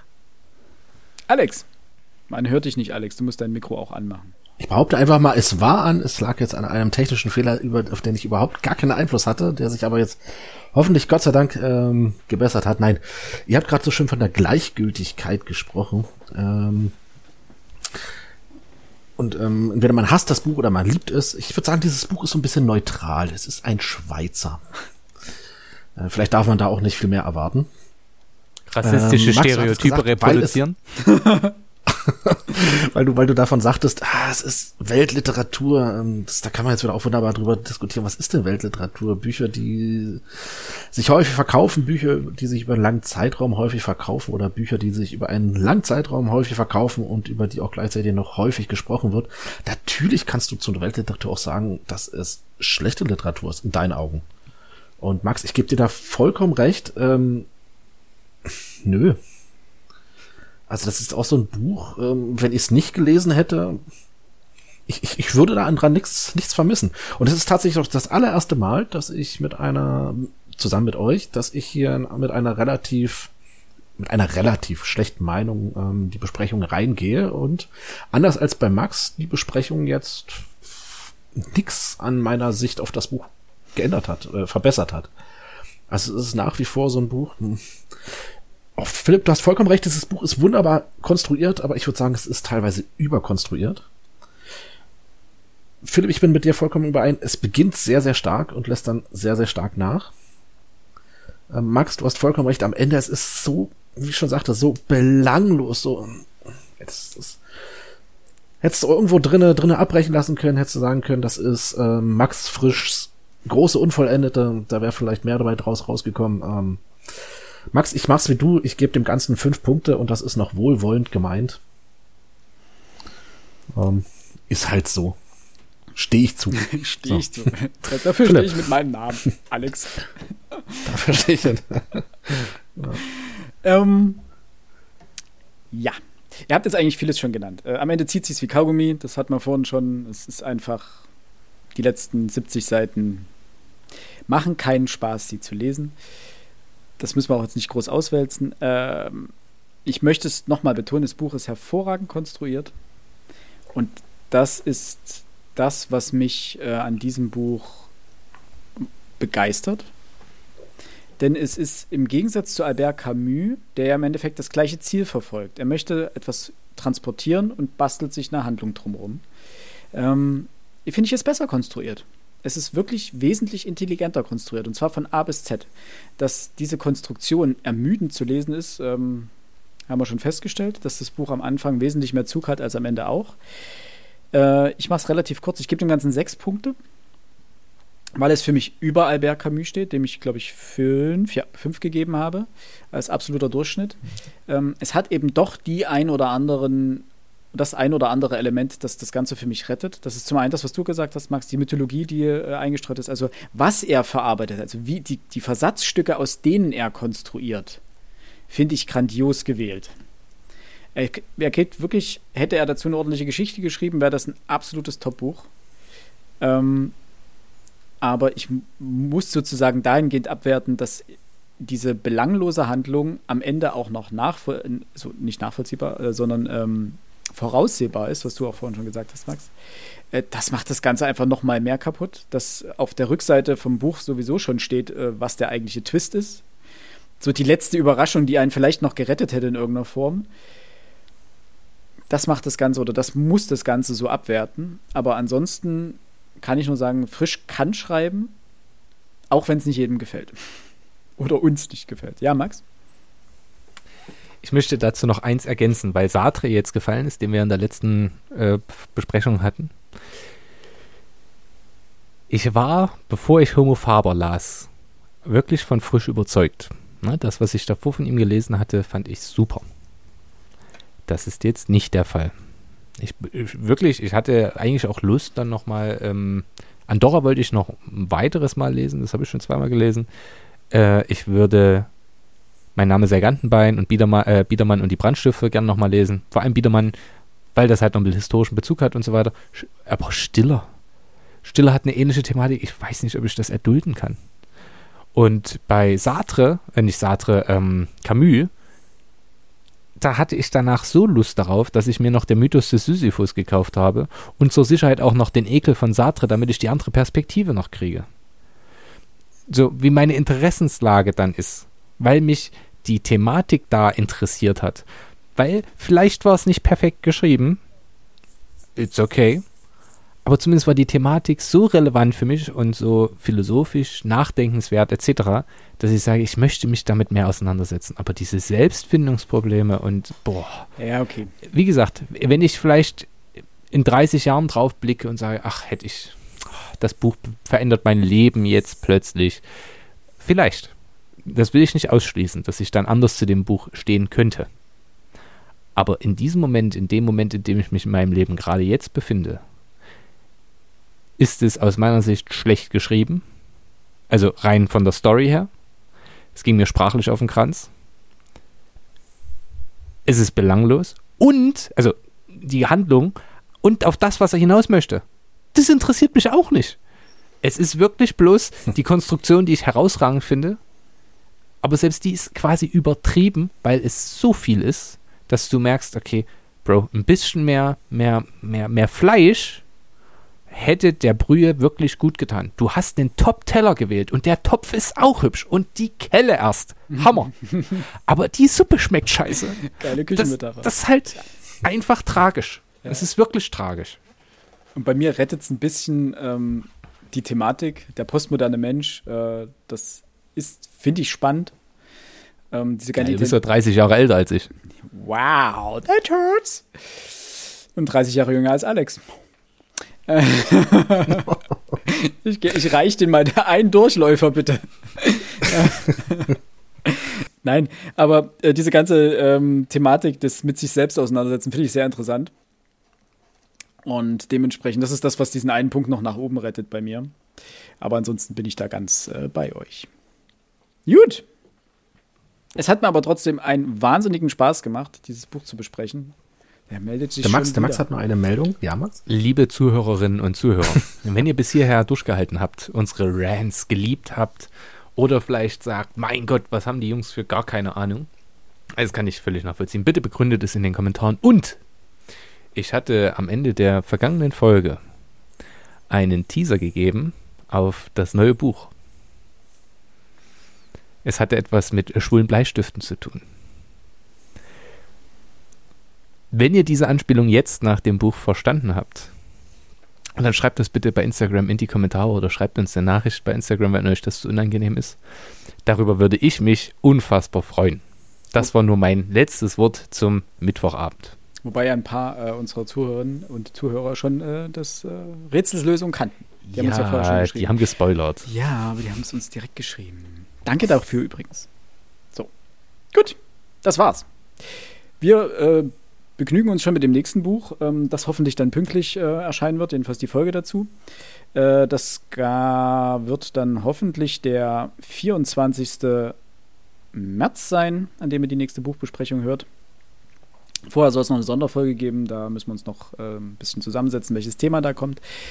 Ansonsten bleibt uns nicht viel zu sagen. Bleibt gesund lasst es euch gut gehen. Paris, Athen. Auf Wiedersehen. Auf Wiedersehen. Macht's gut. Ciao.